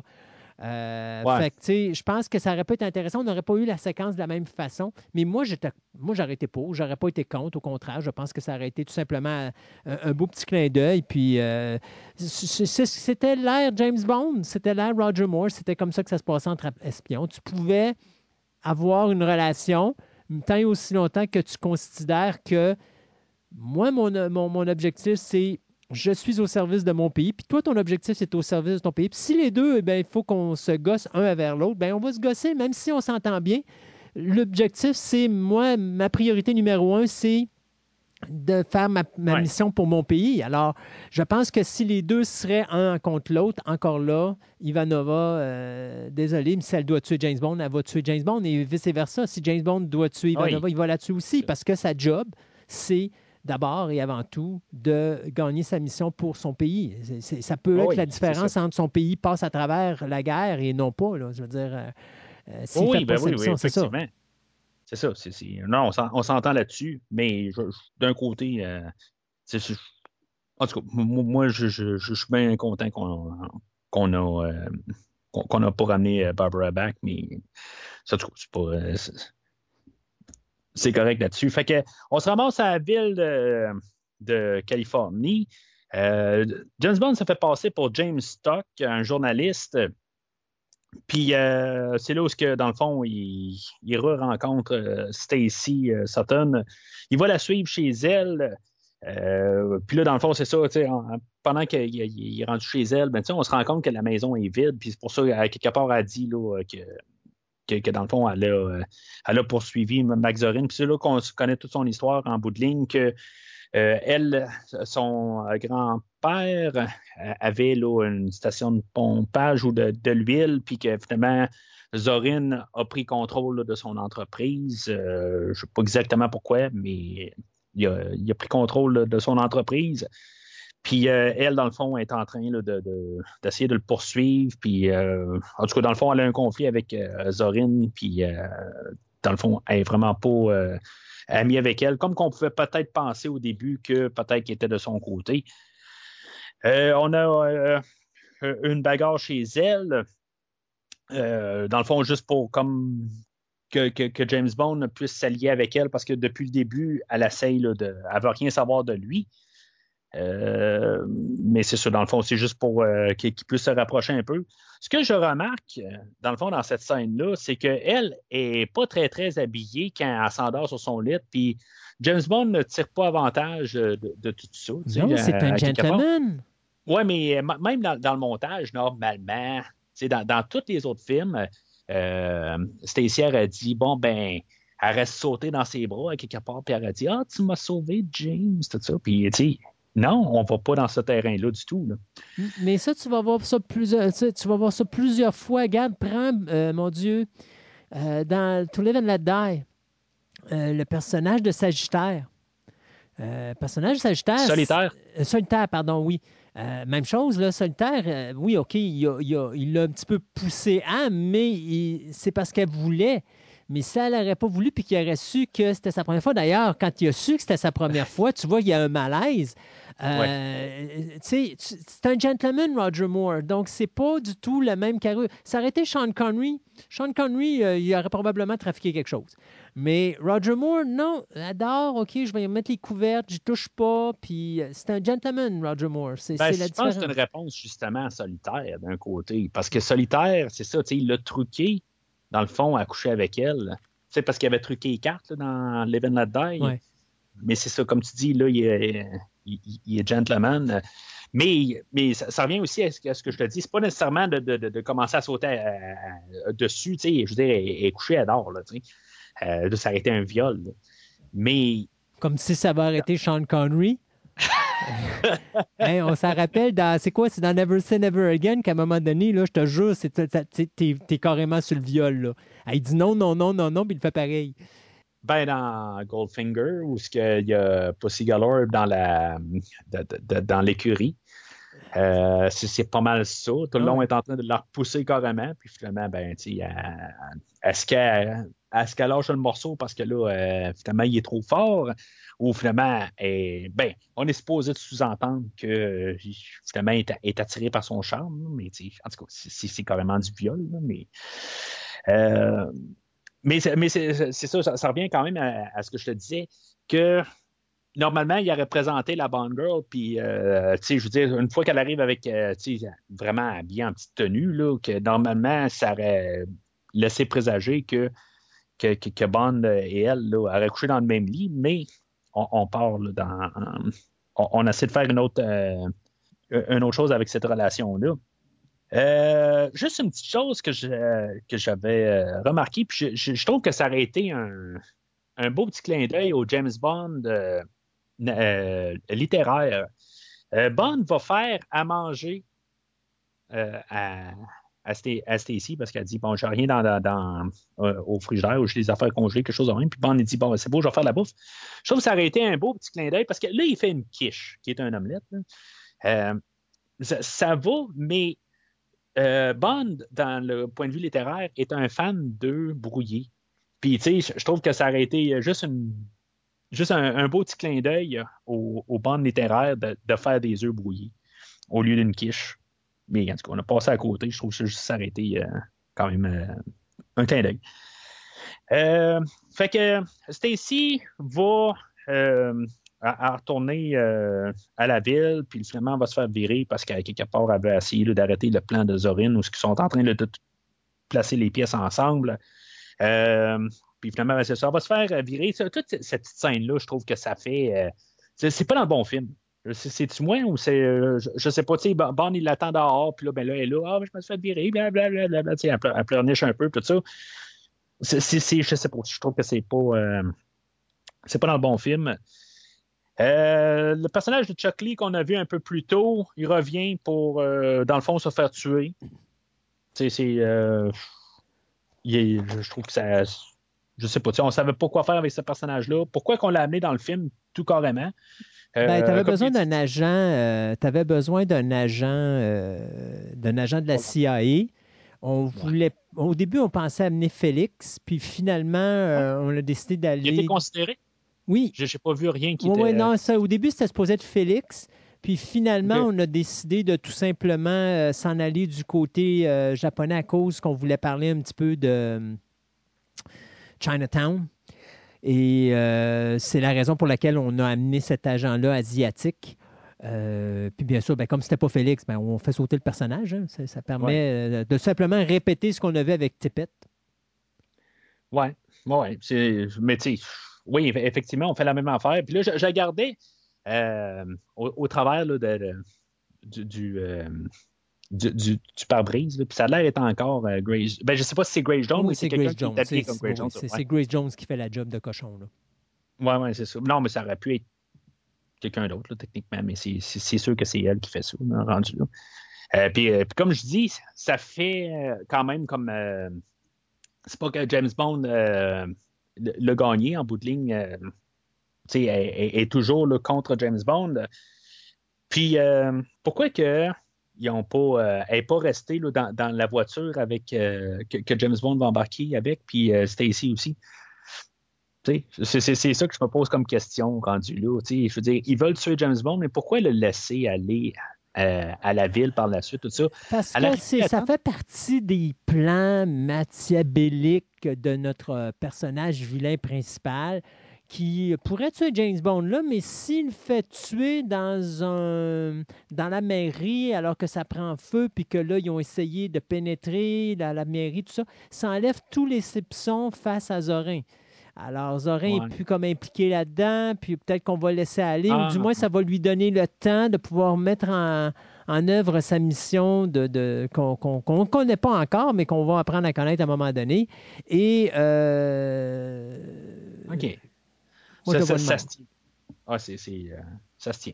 Euh, ça revient à la, la- la- la- question là, de montrer à James Bond que c'est un rien, que qu'il n'y a rien sur euh, Christopher Walken, puis qu'en bout de ligne, ben, il va y faire faire la, grosse. euh, de- il aurait pu le tuer là, mais en bout de ligne, il- puisqu'il est mieux que lui, puis euh, James Bond, c'est, c'est- si c'est le Ouais. meilleur élément que la MI6 a, ben, il n'y a pas à, il y a pas à avoir de, de, de- peur de James Bond en bout de ligne. Ben, il n'y a pas peur. Il s'amuser y a- avec. il y a pas peur de personne, Zorin. Alors, euh, lui, pour lui, il n'y a, pas- il y a pas personne qui peut l'atteindre. Ben, c'est ça, c'est ça. Fait que, euh, aussi bien s'amuser avec James Bond un peu. Exact. Fait que, euh, on se ramasse, c'est ça, encore à, à- à le même endroit que tantôt. Euh, Puis, euh, c'est ça. Fait que, euh, il va avoir le, le- le- comme le, le, le boss à Stacy, que qui est là. C'est- c'est- C'est-tu le maire? Ou c'est euh, c'est juste un fonctionnaire de même? C'est un est- fonctionnaire. qui est, euh, c'est un fonctionnaire qui Ouais. est responsable genre des, des- des travaux publics, quelque chose de ça. même. là? Exact. OK, c'est ça. Fait que euh, il, il va travailler de nuit.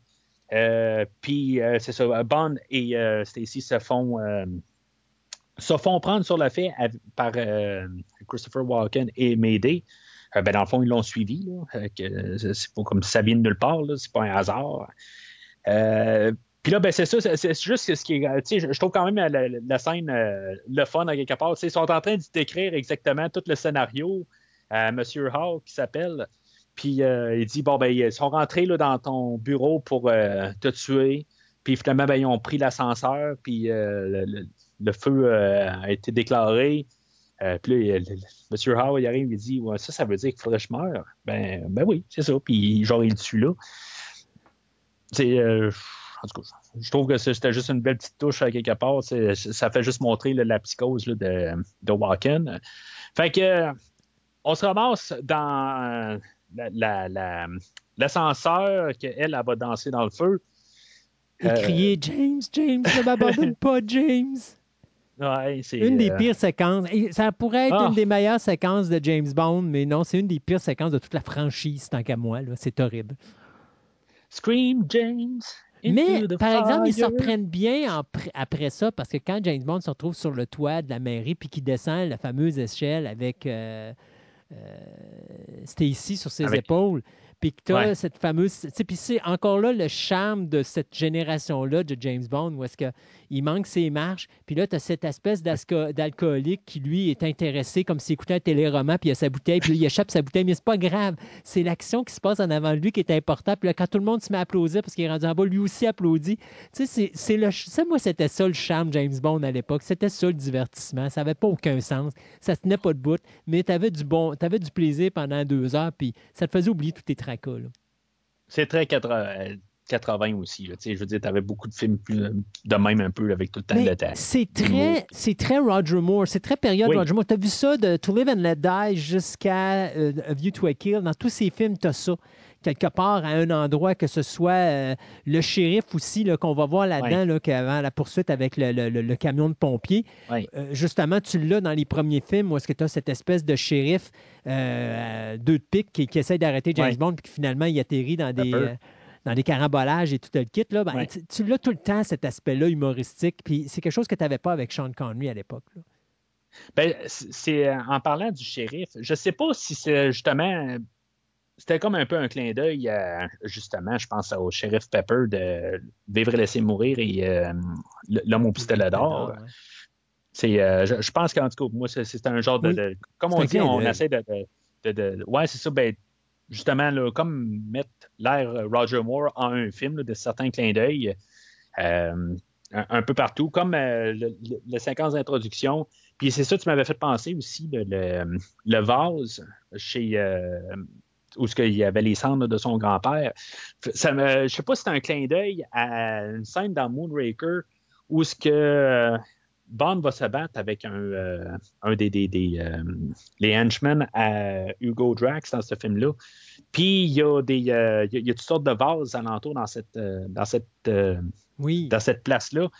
Puis il y a justement un vase qu'il faut pas toucher parce qu'il y a, genre une alarme dessus. Puis euh, Lui, il finalement, le ben, met, lui, il le met là, il, il- il s'arrange pour pas qu'il soit brisé, puis là, tu as l'autre, le, le vilain, qui lui Ouais. va le casser sans aucun. il va euh, le casser, mais le, le, le bas va Le bas rester reste sur là, ouais, c'est la ça. lame ne sonne pas. tu sais. Je, je sais pas, tu sais, c'est- comme des petites affaires qui font rappeler d'autres films dans l'air. Ouais. euh, Roger Moore. Euh, fait qu'en tout cas, c'est-. Puis il y a, y a chose que justement, quand il descend les marches, dans le fond, le- les pompiers ont monté une échelle, mais il n'y a pas de pompiers euh, qui qui sont en haut. Dans le fond, il n'y a personne qui utilise l'échelle, était là placé juste pour que James Bond puisse descendre. Ben voilà, t'as tout compris. Le... Puis, John Barry, qu'est-ce qu'il fait là, dans, dans, dans tout le film? Là, euh, comme je dis, c'est une, sa, sa trame sonore, c'est un. C'est, le même principe qu'il a fait dans Octo- Octopussy. C'est, juste prendre la tune thème. Ben, qu'est-ce qu'il a fait, euh, qu'est-ce qu'il fait depuis le début? Là? Euh, mais il y a sensiblement genre deux thèmes dans toute euh, sa trame sonore. Tu as la tune Of You to euh, Kill qui, qui est repris là, genre dans toutes ses versions. Tu as une version. Là, tu as, la, la tune thème qui est reprise, genre version héroïque. Euh, quand euh, il est tout seul avec Stacy, tu as comme juste une version euh, plus mollo, plus, plus laissé aller. Mais là, c'est- juste la, version héroïque de la chanson. c'est- En tout cas, ça rajoute un peu à toute la, la, séquence, comme tu dis, avec l'alcoolique en bas qui regarde ça. Puis, c'est- juste l'atmosphère de la, place. Euh, fait qu'on a une poursuite avec Bond qui va prendre le camion de pompiers. Une fois qu'il va encore devoir euh, ben, s'introduire à, Stacy. C'est- comme un peu la, la joke du film où ce qu'il s'est introduit en tant que tel nom. Au début, il, s'est- dit Je m'appelle St. James Myers, puis après ça, je m'appelle James Stock. Puis là, ben, je m'appelle James Bond. Euh, c'est comme il n'arrête pas de, tout le temps trouver un autre nom. là.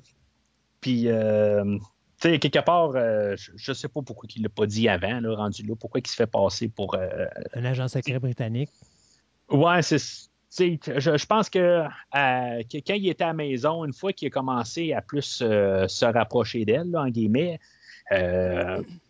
pourquoi qu'il n'a a pas dit, regarde, je m'appelle James Bond, je travaille pour le, le, le, le- gouvernement britannique. Là. En tout cas, c'est- c'était juste pour faire, un- je pense, encore la blague un peu ben, à cet endroit-là. Euh, la, la séquence de, de camion de pompiers, c'est sûr qu'on va voir Roger Moore avec euh, des plans, euh, de- de- des plans arrière. Là. Il, il est devant un blue screen, puis euh, on, on a juste un projecteur en arrière. Mais c'est encore une scène que j'aime quand même assez bien Mm. dans, dans, dans- dans sa totalité. là. tout ce qui se passe là, dans les rues, je trouve ça vraiment quand même assez spectaculaire. Ça va se terminer sur un pont qui, qui lève. Euh, C'était avant ou après Ma- Maximum Overdrive, ce film-là? Euh, Maximum Overdrive est Attends. 86, si je me trompe pas. 86, le Ouais. film de Stephen King, C'est ça. euh, qui commençait avec ça. Tu sais, je veux dire, là, c'est. En tout cas, c'est Stephen King hein, a peut-être pris son idée pas mal là, de- du film d'aujourd'hui. Ben, tu sais, c'est- c'est comme tout léger. Tu sais, le- t'as- t'as t'as le. T'as encore là le, le- le- le shérif là-dedans là, qui est comme en train d'engueuler les autres policiers. Il dit là, tu vas perdre ta promotion parce que tu as scrappé la voiture, tout ça. Ben, tu sais, c'est- comme ridicule carrément. euh, où ce que les, les- les voitures sont comme forcées là, dans cette situation-là. Puis euh, le shérif, juste pour être con, dans le fond, il, il, engueule les autres personnages. Puis euh, t'as un, bloc de béton pour. Je, je, je te comprends pas tout à fait. Pourquoi plus. qu'il y a un bloc de béton qui arrive de nulle part pour écraser sa voiture? C'est n'importe quoi. Euh, je pense que c'était un peu ça le but aussi. là. C'est juste comme un peu finaliser la scène en n'importe quoi. Fait que euh, on va se ramasser à la mine euh, de, de, de Main Strike. C'est ça qu'on avait appris, dans le fond, quand il était dans les bureaux là, de l'hôtel de ville, euh, que Main Strike, c'est un, c'est une mine. Euh, c'est- pas une opération. ben, c'est l'opération, mais c'est basé sur une place qui s'appelle Main Strike. puis que euh, Stacy, ça a l'air qu'elle savait c'était où. Fait qu'ils ils s'en vont là, puis euh, là, ils vont s'in- s'infiltrer. Elle, elle va garder ses. elle est capable de trouver du linge, mais pas capable de trouver des bottes parce qu'elle va rester en talons hauts. Euh, puis là, ben, c'est ça, il y a des explos, des explosifs là, qui installent là, dans le fond de, de la mine pour pouvoir. euh, ben, c'est là où on va savoir vraiment là, toutes ces croix, le, le- le grand plan de submerger le Silicon Valley. Euh, c'est pas mal le même plan qu'on avait eu là, dans Superman 1978 qu'on a parlé ensemble. Euh, ça aurait été le fun qu'il y ait une petite île qui s'appelle Zorin Island ou quelque chose de même. Hmm. Mais c'est ça. Fait que, on, on- voit toutes les. les- le- dans le fond, c'est, euh, Roger Moore va dire dans toute cette place-là, là, c'est, là où ce qu'on va voir dans le fond. C'est Zorin qui va éliminer tout le monde. C'est même pas James Bond d'un côté qui va, euh, qui va, qui va se débarrasser de, de- de- Ben, Mayday, elle, elle va virer de bord. Mais euh, tous les, le- le personnages comme euh, Jenny Flex, euh, on avait le, le- le- comme le contremaître euh, qu'on voyait un peu tout le long du film, que lui, qui, travaillait pour Zorin pour tout placer ça. Euh, ben, on va régler ça là. Je pense qu'à quelque part, on aurait peut-être pu avoir un, un combat avec, avec Sc- Scorpion, le, le- bras droit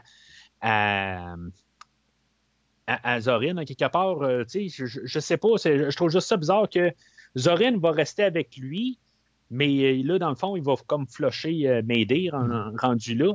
Mais euh, tu sais que ça, c'est une des raisons, le, le massacre fait par Christopher, le personnage de Christopher Walken ou de Zorin, Oui. là, est une des raisons aussi euh, qui euh, annonçait à Roger Moore qu'il voulait partir parce que il trouvait pour lui que c'était plus du James Bond rendu là. Ouais, Euh, trop il trouvait que c'était trop violent, exactement. euh, Le massacre de, de- de- de tous ces gens-là à la mitraillette, là, il trouvait que c'était totalement gratuit, tout ça. Moi, personnellement, je pense que Roger Moore était rendu à une époque où est-ce que justement il voulait plus être associé à la violence. Puis euh, c'est peut-être pour ça d'ailleurs que son personnage ne tue pas personne dans le film. Euh, Mhm. Directement, disons directement. Mais, euh, mais c'est ça, tu sais. Alors, ça aussi, c'est quelque chose qui est important à cette scène-là parce que euh, c'est quelque chose qui va aussi donner le, le- feu vert à, à Roger Moore pour dire euh, c'est pas mal mon dernier James Bond, là, j'arrête après ça. Dans Octopussy, le film se passe en Inde, que dans mon livre à moi a peut-être beaucoup influencé Indiana Jones et le Temple maudit. Euh, mais à son. comme la poule avant l'œuf ou l'œuf avant la poule, ben là, on a une séquence d'inondation qu'il y a dans le Temple maudit. Euh, Puis c'est le genre de même scène qu'on va avoir dans le film aujourd'hui. Est-ce que tu me suis? Oui, exact. C'est, c'est euh, juste ça, un petit peu, tu sais, dans le fond, euh, Indiana Jones qui était rendu une. qui, qui est comme l'enfant de James Bond, en guillemets, là, où ce que. Ben, c'est le James Bond de l'archéologie. Ouais, c'est ça, mais sais, dans, le fond, tu, tu sais l'histoire de Steven Spielberg qui, euh, qui avait été approché pour, euh, je pense, c'est l'espion qui m'aimait, Mhm. ou euh, que, que finalement Spielberg s'est dit bon ben, je vais faire mon propre James Bond, puis je vais partir avec Indiana Jones. Puis donc pourquoi que spirituellement, on- pourquoi qu'on a Sean Connery aussi qui, a- qui, qui vient faire un, ben, qui, qui vient prendre un, un rôle là, dans le troisième film? C'est comme pour amener le papa d'Indiana Jones, qui est James Bond. C'est un peu tout ça ensemble. Mais en tout cas, tout ça pour dire que je- je- on voit l'influence euh, qu'un a envers l'autre. Peut-être euh, on se dit, bon, ben, si on est pour emprunter de quelqu'un, ben, aussi bien emprunter des meilleurs, là, rendu là. Euh, fait que, en tout cas, on a toute cette séquence-là. Puis là, ben, euh, qui vire de bord. Euh, puis que finalement, ben, c'est, c'est, Bond qui va descendre là, dans, dans le fond là, de, de la mine pour euh, ramasser le détonateur. Puis euh, que Mayday, de, de manière non convaincante, va réussir à remonter euh, Bond. Euh, bon, en tout cas, je, je- je veux dire, euh, c'est, convaincant, oui, non. C'est une tournure facile. Oui, oui, c'est une tournure facile. Ben, je, pense qu'on voulait comme euh, un peu nous donner un suspense. Est-ce qu'elle va laisser James Bond dans, dans le fond? Mhm. Je, je pense que c'est ça qu'on voulait essayer de, de- de nous, euh, de, de nous faire penser. Je Je, je- je pense que c'est- juste ça. Euh, mais finalement, ben, tout d'un coup, elle est devenue super loyale là, à, James Bond. Elle a fait un 180 total. C'est pas un 160 degrés, c'est 180. là, C'est contre Zorin à 100 euh, Elle va y recracher au visage, dans le fond. Euh, puis c'est ça, ouais, finalement, elle va sauter avec la bombe. Mais tu sais, c'est comme elle y a quasiment présenté. Regarde, tu m'as trahi, Mm. ben, je te remets ça en pleine face. Mais tu sais, c'est un petit peu la- l'affaire, par exemple, parce qu'on a parlé de Jazz tantôt. La raison pourquoi Jazz vient de bord, c'est parce qu'il tombe en amour. Euh, Ouais. Dans ça, il n'y a pas vraiment de raison pour le changement drastique, autre le fait que euh, Médée perd ses deux, euh, ses deux comparses féminines, euh, qui eux, sont, les deux sont mortes noyées là, lorsque, lorsqu'il fait couler l'eau dans, dans- dans les mines. Fait que, euh, Ouais, mais le, le contremaître arrive, il dit Ouais, mais il y a Médée hein, aussi. Là tu, là, tu- là, tu veux faire tout sauter, mais Médée aussi, tu sais, il, il spécifie. Ouais. Médée est là, dans, Ouais. le, le- dans la mine. Ouais, mais moi, c'est juste la réaction de Médée, parce que Médée, elle n'a pas vu ça, elle, là. là. Elle- elle- tu Non, mais elle réagit, elle dit Chris, il sait que j'étais ici. Oui, mais tu sais, c'est encore là, tu sais, c'est c'est facile, je trouve. Là. Il n'y a pas. Tu sais, autant pour Jazz, il y avait une raison vraiment valable, autant pour elle, il n'y en a pas vraiment Ouais. comme telle. Tu pardonnes trop à Jazz.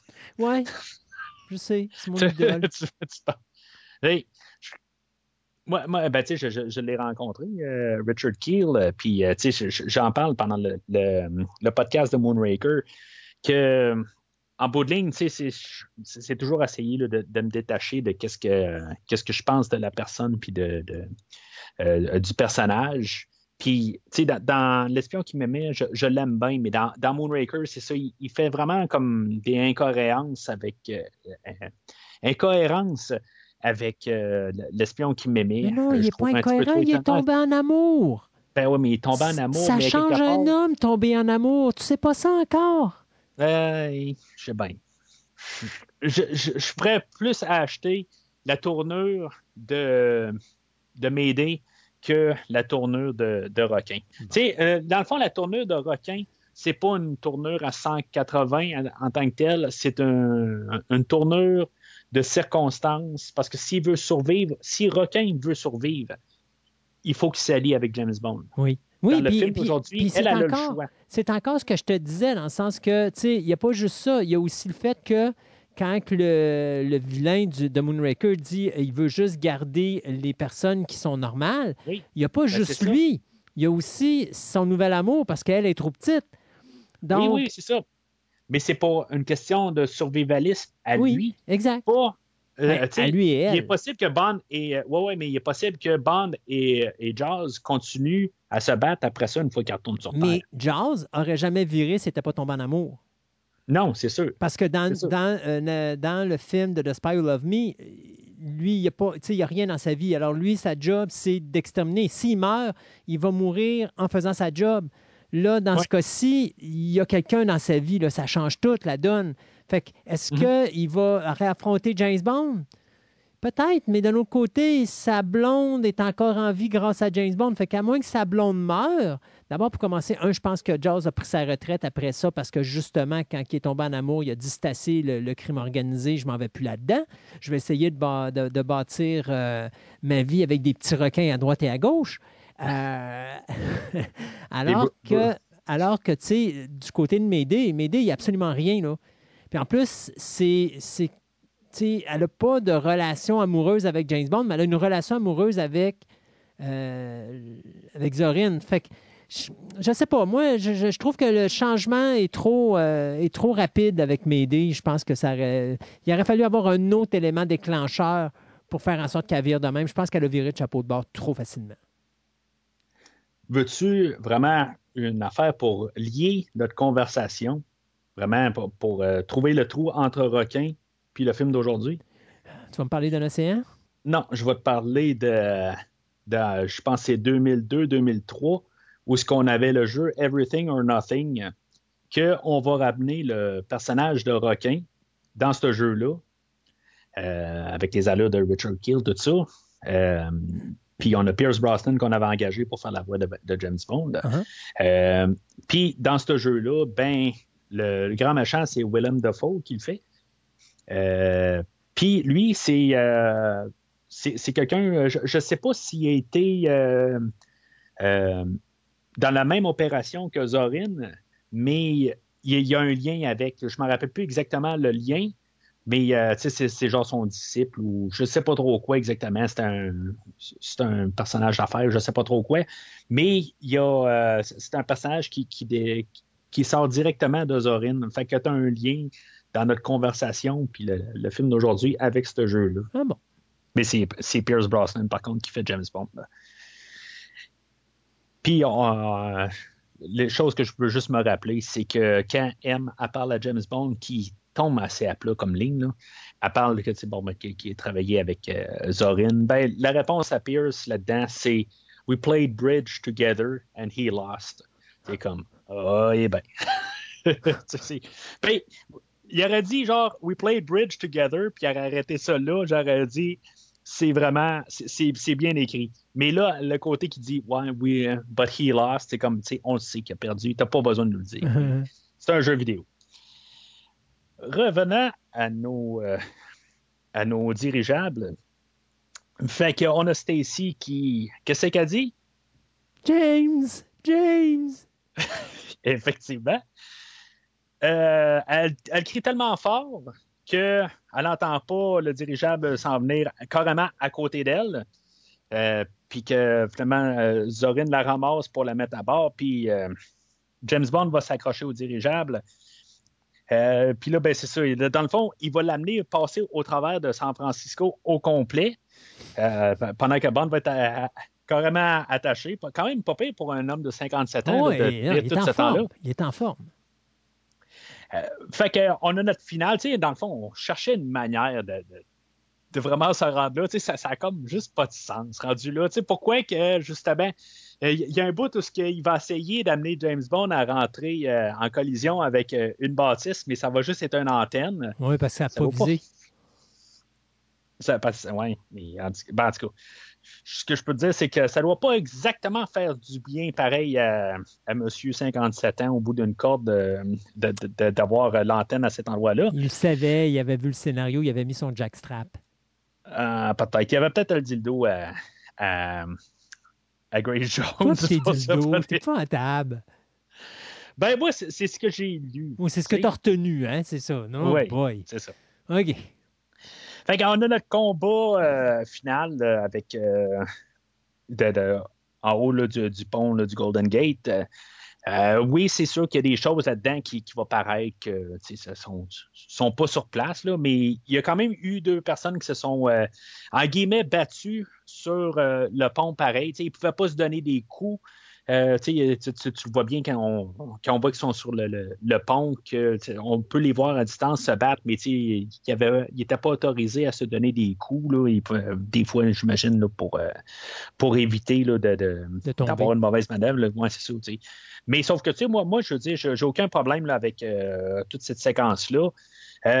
puis même, tu sais, si maintenant on revient à Octopussy, puis je te dis, il y a des affaires que je trouve qu'on prend Octopussy, mais tu les choses qui ne marchaient pas à la fin d'Octopussy ou pendant le film d'Octopussy, ben, on essaie d'améliorer ça. Ben, Kamal Khan et euh, Gobinda qui sont dans, dans, l'avion à la fin, puis que finalement, ben, on a un combat où ce que Bond va se battre contre Gobinda sur l'avion, mais qu'en bout de ligne, euh, Bond va juste euh, tirer sur euh, l'antenne de l'avion pour euh, qu'elle rebondisse en face à Gobinda, puis finit pour Gobinda.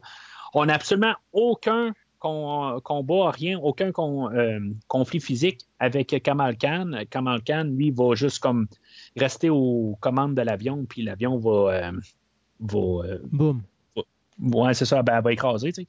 ben là, au moins, on a un combat d'homme à homme avec Zorin je, trouve, euh, je, trouve, ça le fun. Au moins, on ramène un, un, combat final. Puis même avec euh, For Your Eyes Only, on n'a pas de combat vraiment entre Christatos puis, euh, Bond non plus. c'est comme quelque chose qui manquait, je pense, dans les derniers films. Puis là, ben, on l'a. puis. En tout cas, moi, je, trouve ça quand même correct. Puis même quand Zorin, il perd pied, puis on a le, docteur Mortimer qui arrive, puis qui, sais, il fait comme euh, se rendre compte que il, est- il il est sur le point de perdre, comme en guillemets, son enfant, tout ça. Euh, je trouve ça un petit peu touchant comme, euh, comme affaire. Je, je- je trouve ça donne un peu un côté trois-dimensionnel à la chose. C'est pas juste comme le méchant, ben, le méchant qui est psychotique, mais l'autre, c'est comme il tient quand même à Zorin. Puis, on avait vu un peu des, scènes un petit peu avant où Zorin puis euh, le, le, le- le do- le docteur euh, avait pas mal une affinité ensemble. là, on voit qu'ils tiennent pas mal en, euh, un à l'autre. Euh, en tout cas, je, je trouve juste ça quand même, juste un- un- un- une petite seconde, là, quelque part, que je trouve que ça rajoute un peu de 3D. Euh, mais tu sais, une fois que Zorin est hors de l'équation, ça termine assez rapide. Puis ça, c'est tout le film. là, que, en dedans de deux minutes plus tard, le film est fini. Mhm. Euh, t'as, t'as, euh, le docteur où ce que lui, il va sortir un bâton de dynamite. Puis, euh, tu sais, dans le fond, il va faire sauter là, le- le- carrément le dirigeable. là. Euh, en tout cas, ça, c'est, quand même juste. C'est, tordant comme idée rendu là. Euh, Non, mais pas ça qu'on garde un bâton de dynamite dans, euh, dans le, le- le truc médical, le petit coffret médical à l'intérieur d'un d'un dirigeable. Tu savais pas ça encore? Ah oui, des fois. euh, Puis en plus, c'est pas n'importe quel type de, de bâton de dynamite. C'est un bâton de dynamite sur lequel se trouve de l'huile pour qu'à chaque fois que tu essaies de l'attraper, il te glisse des mains. C'est- carrément n'importe quoi. Mais, mais- mais c'est ça, tu sais. t'as Le personnage de Scorpion, pourquoi qu'il était. Tu sais, dans le fond, ren- rendu là, il aurait dû avoir comme un, un- un combat entre Bond et, et lui dans, la mine. Moi, je pense à quelque part, il aurait pu faire quelque chose avec ça. Puis peut-être que Mayday aurait pu venir aider euh, James Bond, c'est elle qui aurait pu avoir le dernier coup sur lui. Quelque chose de même, tu sais. Euh, Je, trouve juste que ça servait à rien de, comme garder ce personnage-là, puis que ben, il, saute avec le docteur euh, à la fin. Mais, comme je dis, tout finit en deux minutes. Mm.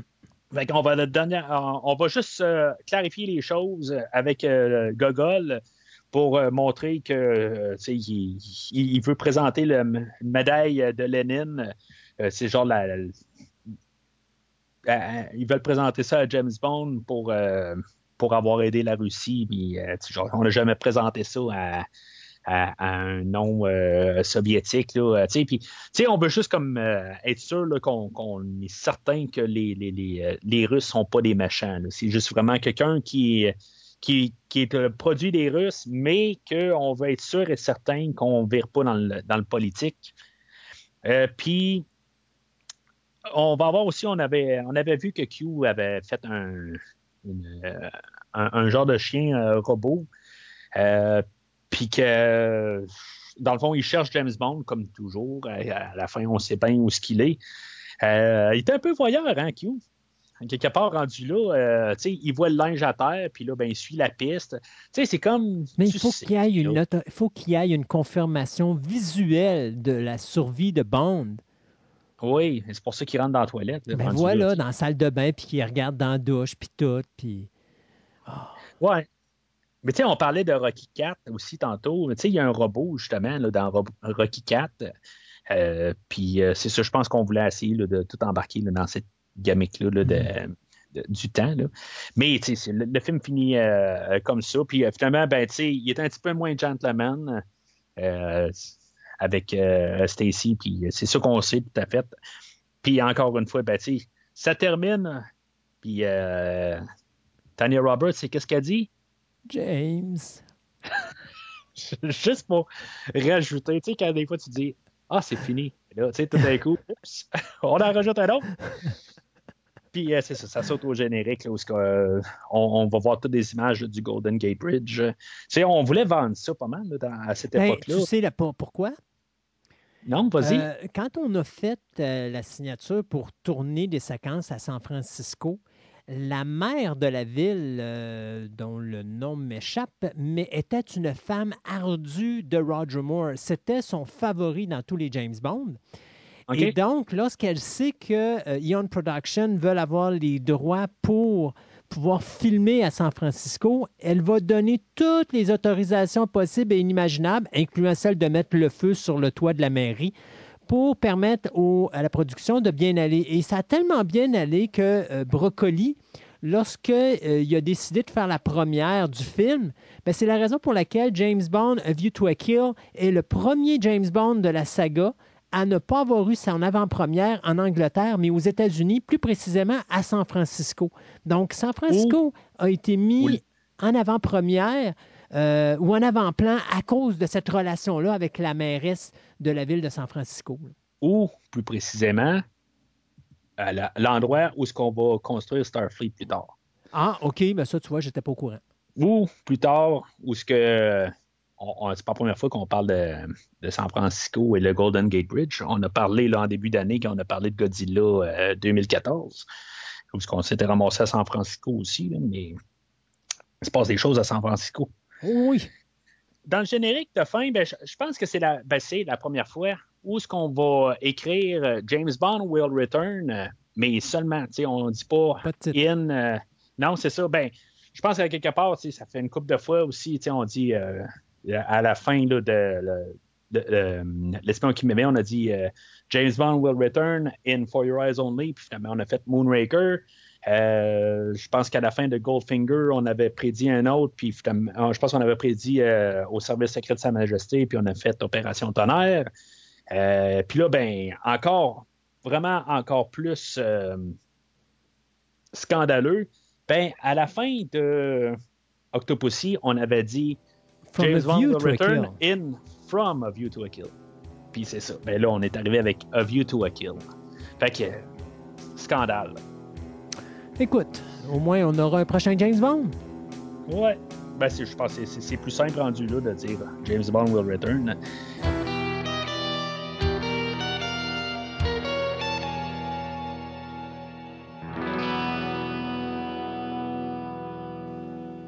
Alors, euh, en conclusion, tu donnes euh, quel niveau d'endossement à From a View, to- euh, a view to a Kill? Ça, je viens de me faire avoir à ouais, mon propre aussi. jeu. Euh, moi, j'y donne un jaune. Euh, j'y donne un jaune parce que bien qu'il y ait des, des choses intéressantes dans View to a Kill, notamment les cascades qui sont époustouflantes, comme j'ai dit depuis le début, euh, il y a un manque de finalisation dans ce film-là, un manque de finesse. Euh, on a tout mis ça sur le, le- le contrôleur automatique, puis on a, comme fait un copier-coller de plusieurs affaires. Euh, décevant à ce niveau-là. Et ça n'aurait pas pris grand-chose, hein, parce que bien que le scénario n'est pas nécessairement ce- le meilleur de la saga, je pense qu'avoir eu un metteur en scène beaucoup plus dynamique, ça aurait peut-être amené quelque chose d'intéressant, du moins euh, quelqu'un qui aurait été un petit peu plus original dans ses choix de cadrage et dans ses choix de scène et tout ça, qui aurait peut-être pu nous apporter quelque chose de plus intéressant parce que A View to a Kill avait tous les outils pour être quand même quelque chose d'intéressant au niveau des bandes, même voir peut-être un des meilleurs. Mais finalement, moi, je pense que c'est un gros letdown parce que justement, euh, il, manque de, il manque de vie en arrière, il manque de punch. On a l'impression vraiment d'être sur le neutre. Puis je trouve ça dommage. Fait que moi, j'y vais avec un jaune. Christophe, j'ai même affaire que toi, là, en, en gros. C'est euh, pas pire, des fois, on change, on n'est pas ces mêmes couleurs. Ouais, mais Des fois, tu es le rouge opaque, puis moi, je suis le vert clair. Ouais. ça, je pense que c'est quasiment déjà arrivé.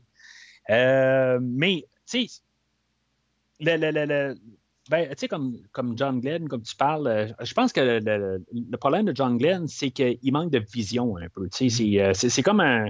Il, il fait la job, mais il manque peut-être juste un peu là, de, de vision dans son, dans, dans, dans son idée. Là, Puis euh, je pense que c'est ça qui, qui manque là, dans, dans- ses films.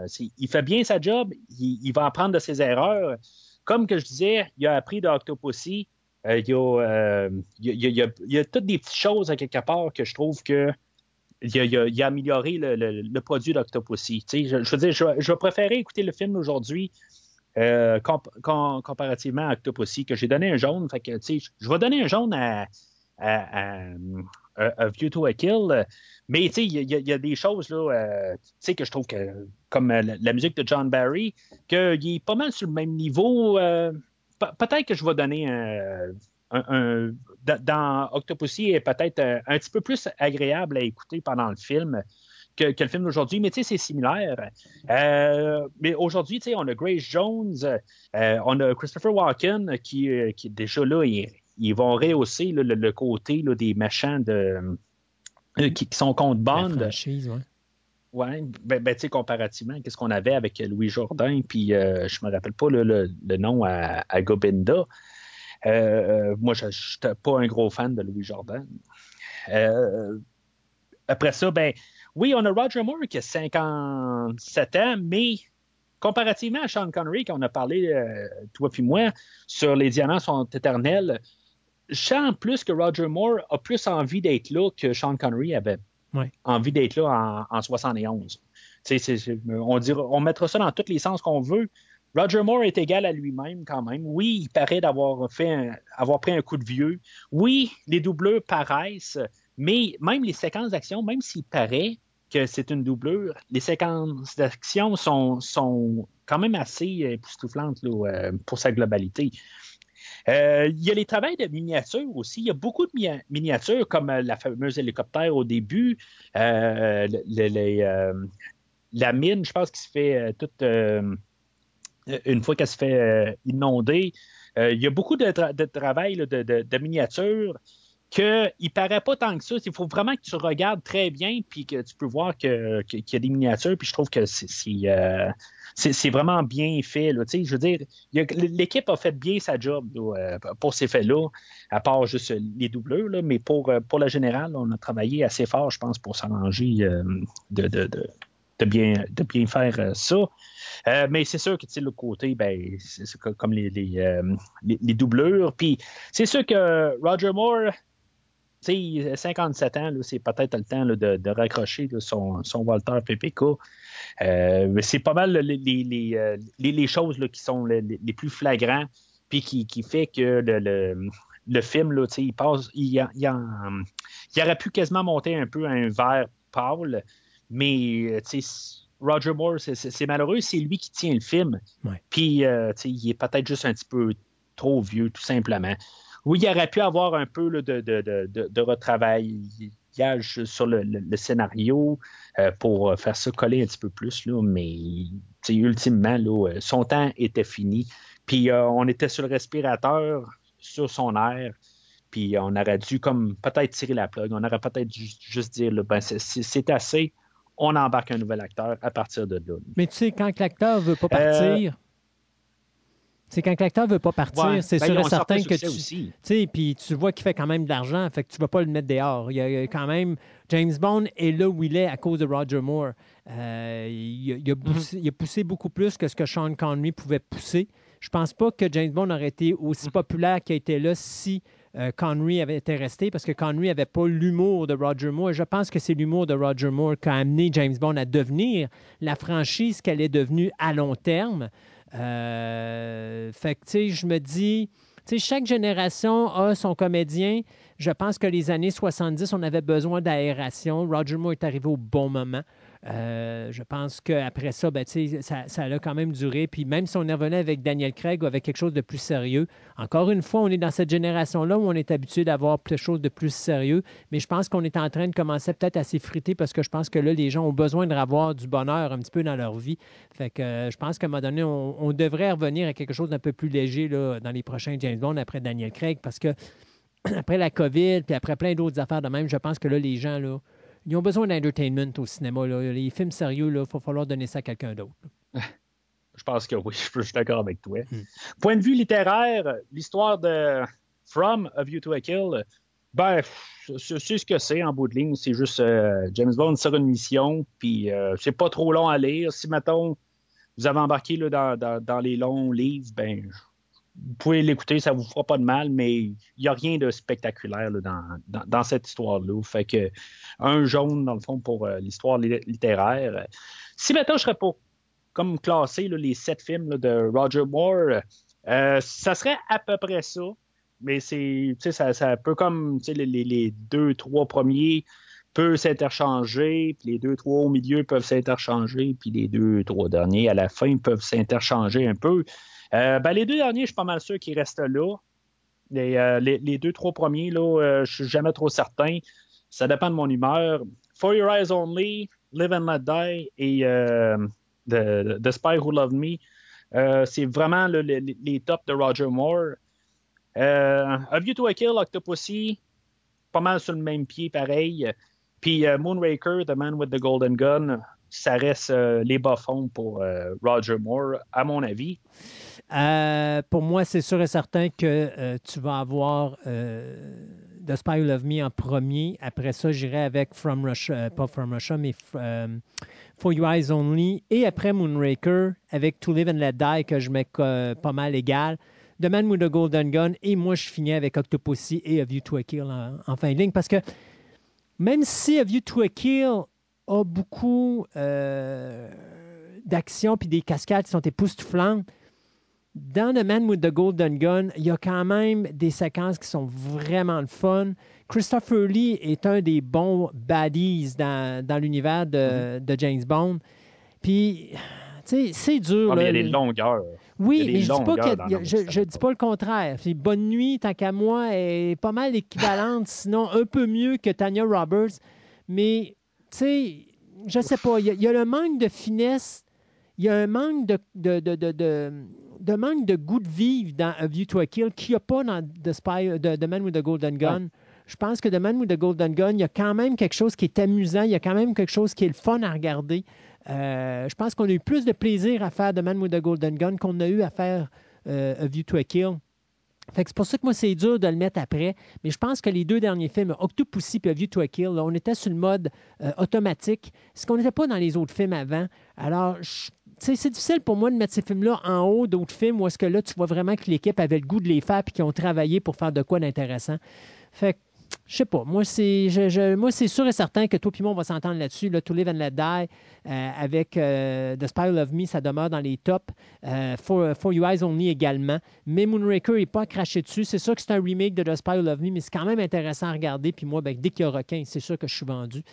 Puis après ça, ben, tu as les autres. C'est ben, ça. Au moins, on, est d'accord pour les hauts, c'est là, après ça. Ben, tu sais, rendu là, Roger Moore, c'était assez haut, bas, haut, bas, Ouais. haut, bas. Tu sais, c'est- c'est comme. euh, on on s'est dit, on dirait qu'on qu'on qu'on s'ajuste avec le film avant. C'est- tout le temps ça. Tu sais, c'est le- le- le- ben, on on- s'ajuste. euh, on se dit, bon, ben, on a eu un bon film avec Live and Let Die. Man with the Golden Gun, ben, on l'échappe. Là, on se dit, ben là, on l'échappait avec le Man with the Golden Gun. Il faut aller, euh, faut améliorer ça avec euh, The Spy Who Loved Me. Puis là, ben, on l'échappe à un certain niveau sur Moonraker. Puis, tu sais, en tout cas, ainsi de suite, là. euh, mais, ça reste que, comme on disait au début, je pense que la- la- toute l'ère Roger Moore est quand même sur une genre de constance pareille. Tu sais, je ne sais pas comment expliquer ça. Même s'il y a des hauts et des bas. C'est de l'entertainment.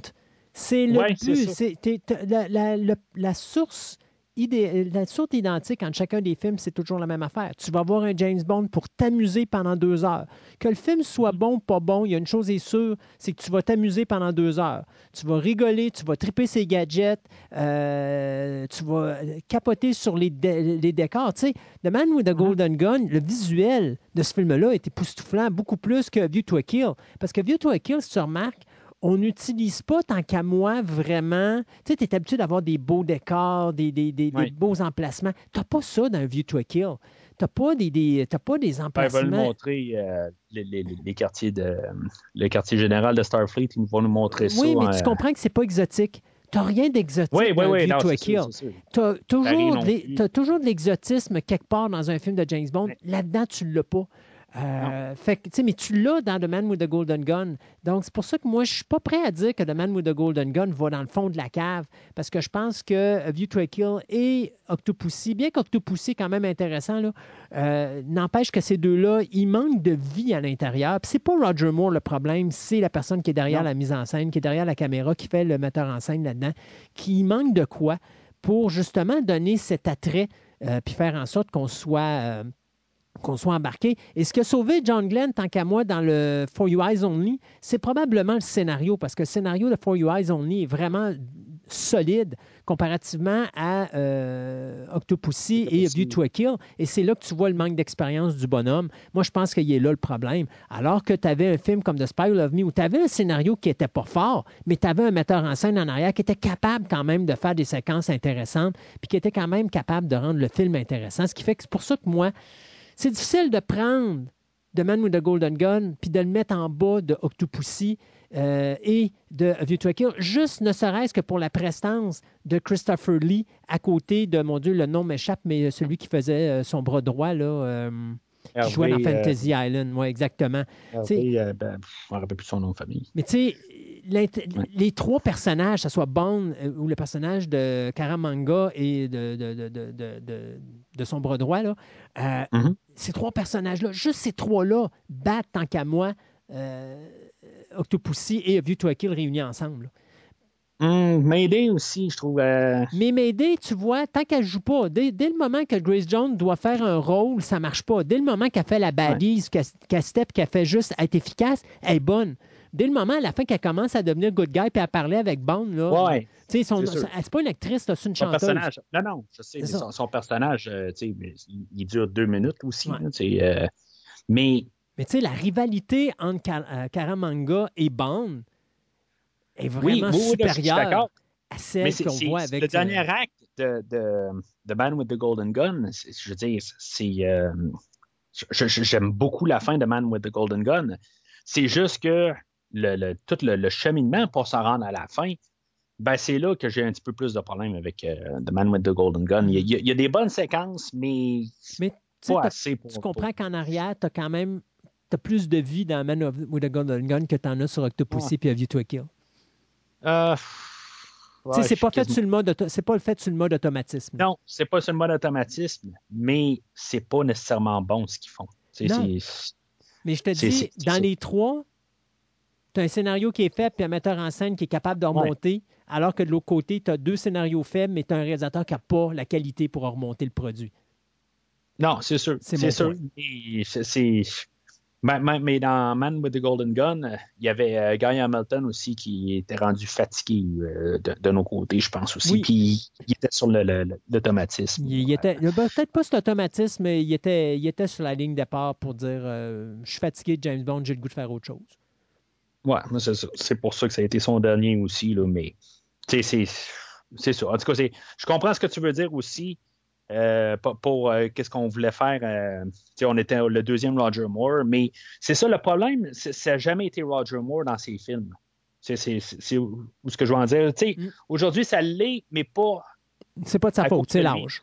C'est ça, c'est l'âge. C'est ça, c'est la seule, c'est la seule affaire que je peux dire. Fait que c'est ça. Fait que moi, je tout l'ère Roger Moore. Suis content que ça finit là. Ça aurait pu finir un film ou deux avant. Ça aurait fini avec For Your Eyes Only. Euh, ça aurait été vraiment une très bonne euh, séquence de, de, de film, très solide. On l'a étiré avec euh, Octopussy à cause de, Sean Connery. Euh, ce qui est quand même assez quasiment ironique rendu là. On a commencé à cause de, Sean Connery, mais on l'a continué à cause de Sean Connery quand on aurait dû terminer ça là. Euh, Puis là, ben aujourd'hui, ben on l'a ramené, mais on aurait dû savoir qu'il fallait tirer la, la- Il y a quelqu'un qui aurait dû, euh, tu sais, juste avant d'arriver sur le tournage, il présentait euh, Tanya Roberts, puis il dit ça va être ta co-star dans le film.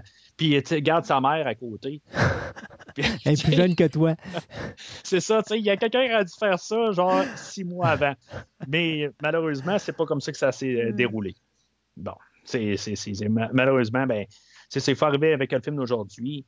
Puis euh, pour que, que lui s'en rende compte lui-même. C'est-tu l'après-coup aussi? Tu sais, des fois, il y, en a qui arrivent puis qui essaient de, de- trouver une manière de, de, partir euh, dignement, là, tu sais. Puis il dit, bon, ben, tu je me suis rendu compte que je suis trop vieux, mais tu sais, c'est- c'est- c'est-tu vraiment ça, quelque part, là? euh, il, il, il s'est- il fait euh, dire, là, ben, tu sais, on a comme un peu l'idée, là, que, Non, c'est vraiment lui qui est parti. Il n'y a personne d'autre qui a dit. euh, Je pense que oui. Je pense que la compagnie aurait continué avec Roger Moore si Roger Moore aurait dit Je suis capable d'en faire un autre. ouais.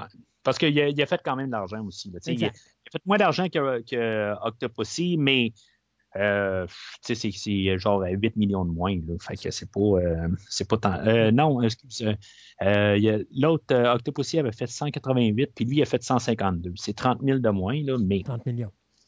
C'était 30 millions, ouais. C'est une petite différence entre 1000 et millions. là, Mais en tout cas, c'est. Alors, au prochain podcast, ben, on va parler là, de Tuer n'est pas joué et euh, le- dans deux semaines, ben, on va reparler, euh, toi et moi, sur euh, License to Kill ou euh, Permis de tuer, qui est le premier film que moi j'ai vu au cinéma. Le premier, De- le premier James Bond à être coté 14 ans hein, au cinéma? je pense que oui. Non, non, Ben, pense pas, 14 ans. c'est ça. C'est carrément le premier James Bond qui a été coté 14 ans. Tous les films de James Bond avant avaient été cotés pour tous. Alors, on s'en va dans une nouvelle ère de violence du côté de Bond dans, dans ma prochaine présence. Euh, fait qu'entre-temps, ben, vous pouvez suivre euh, Premier Visionnement sur Facebook et Twitter. Et où Twitter? Euh, Christophe, même chose pour toi. Euh, le- Un peu t'as, partout, euh, ouais. un peu partout, dans la rue. Oui, oui, tant que vous avez un cellulaire qui est capable de lire les MP3, vous êtes correct. Fait que c'est, ça pour ça. Si, vous voyez, dans le fond, le, post Facebook sur euh, l'épisode d'aujourd'hui, ben, n'hésitez pas à commenter, dans le fond, donner vos, euh, vos opinions. Peut-être que pour vous, ben, Roger Moore, il était dans le, début de, sa carrière, puis vous sentez qu'on aurait pu faire les aventures de James Bond euh, en pré-retraite, en retraite. Peut-être que pour vous, c'était quelque chose qui aurait pu être intéressant dans les prochains films. Qui sait? Chaque, euh, déc- chaque euh, opinion est valable. Euh, fait que, Christophe, ben, je te remercie beaucoup d'être euh, présent aujourd'hui dans ce ma- mastodonte de podcast que je pensais pas qu'il allait durer tant que ça. Euh, Faut jamais que tu m'invites, tu sais que ça va toujours finir long. oui, mais tu sais, dans le fond, on avait quand même beaucoup là, de. On a couvert Roger Moore, mais on a parlé de Sean Connery aussi. Exact. Que, euh, on, on- on couvre. Fait que euh, probablement cinq heures de podcast dans deux semaines où est-ce qu'on va parler de Roger Moore, Sean Connery, Sean Connery, George Lazenby, George et, Lazenby. bien et- sûr, l'acteur qui va nous intéresser à ce moment-là, Timothy Dalton. Non, honnêtement, je pense qu'on on va euh, se concentrer pareil sur les deux films. Puis on- avec ce qui est arrivé avant, je pense qu'on va parler un petit peu moins, mais ça reste quand même là, qu'on va rentrer dans une nouvelle ère. Puis j'ai bien hâte euh, d'en discuter là, dans deux semaines avec toi. Tant que tu ne me demandes pas qu'est-ce que tu le podcast, encore une fois. Non, mais je te demandais qu'au courant de toutes les, les dernières semaines, euh, moi, j'essaie d'enseigner quelque chose au podcast. Oh. Deux choses. De un, de la- jamais laisser l'ennemi de voir saigner. Et de deux, de toujours avoir un plan d'évacuation. Tu peux-tu en rajouter un troisième? Même si elle n'est plus de ce monde, n'invitez pas Tanya Roberts des fois qu'elle dirait James. Oh, James. Oh, he blew a fuse. Merci d'avoir écouté l'émission d'aujourd'hui. J'espère que ça vous a plu. We have an old saying too, Yogi, and you're full of it. Rendez-vous la semaine prochaine pour parler James Bond dans le prochain film de la rétrospective. Well, we wouldn't want that, would we? Ou rendez-vous sur premiervisionnement.com pour écouter d'autres rétrospectives dont John Wick, Star Wars, Halloween et les films de l'univers DC incluant Batman, Superman, Wonder Woman et bien d'autres films. That depends on your definition of safe sex. Vous pouvez écouter Premier Visionnement sur toute plateforme de balado-diffusion, dont Podbean, Spotify, Google Podcast, Stitcher, Pocket Casts et bien d'autres. Take a giant step for mankind. Prenez soin de vous et rendez-vous au prochain épisode.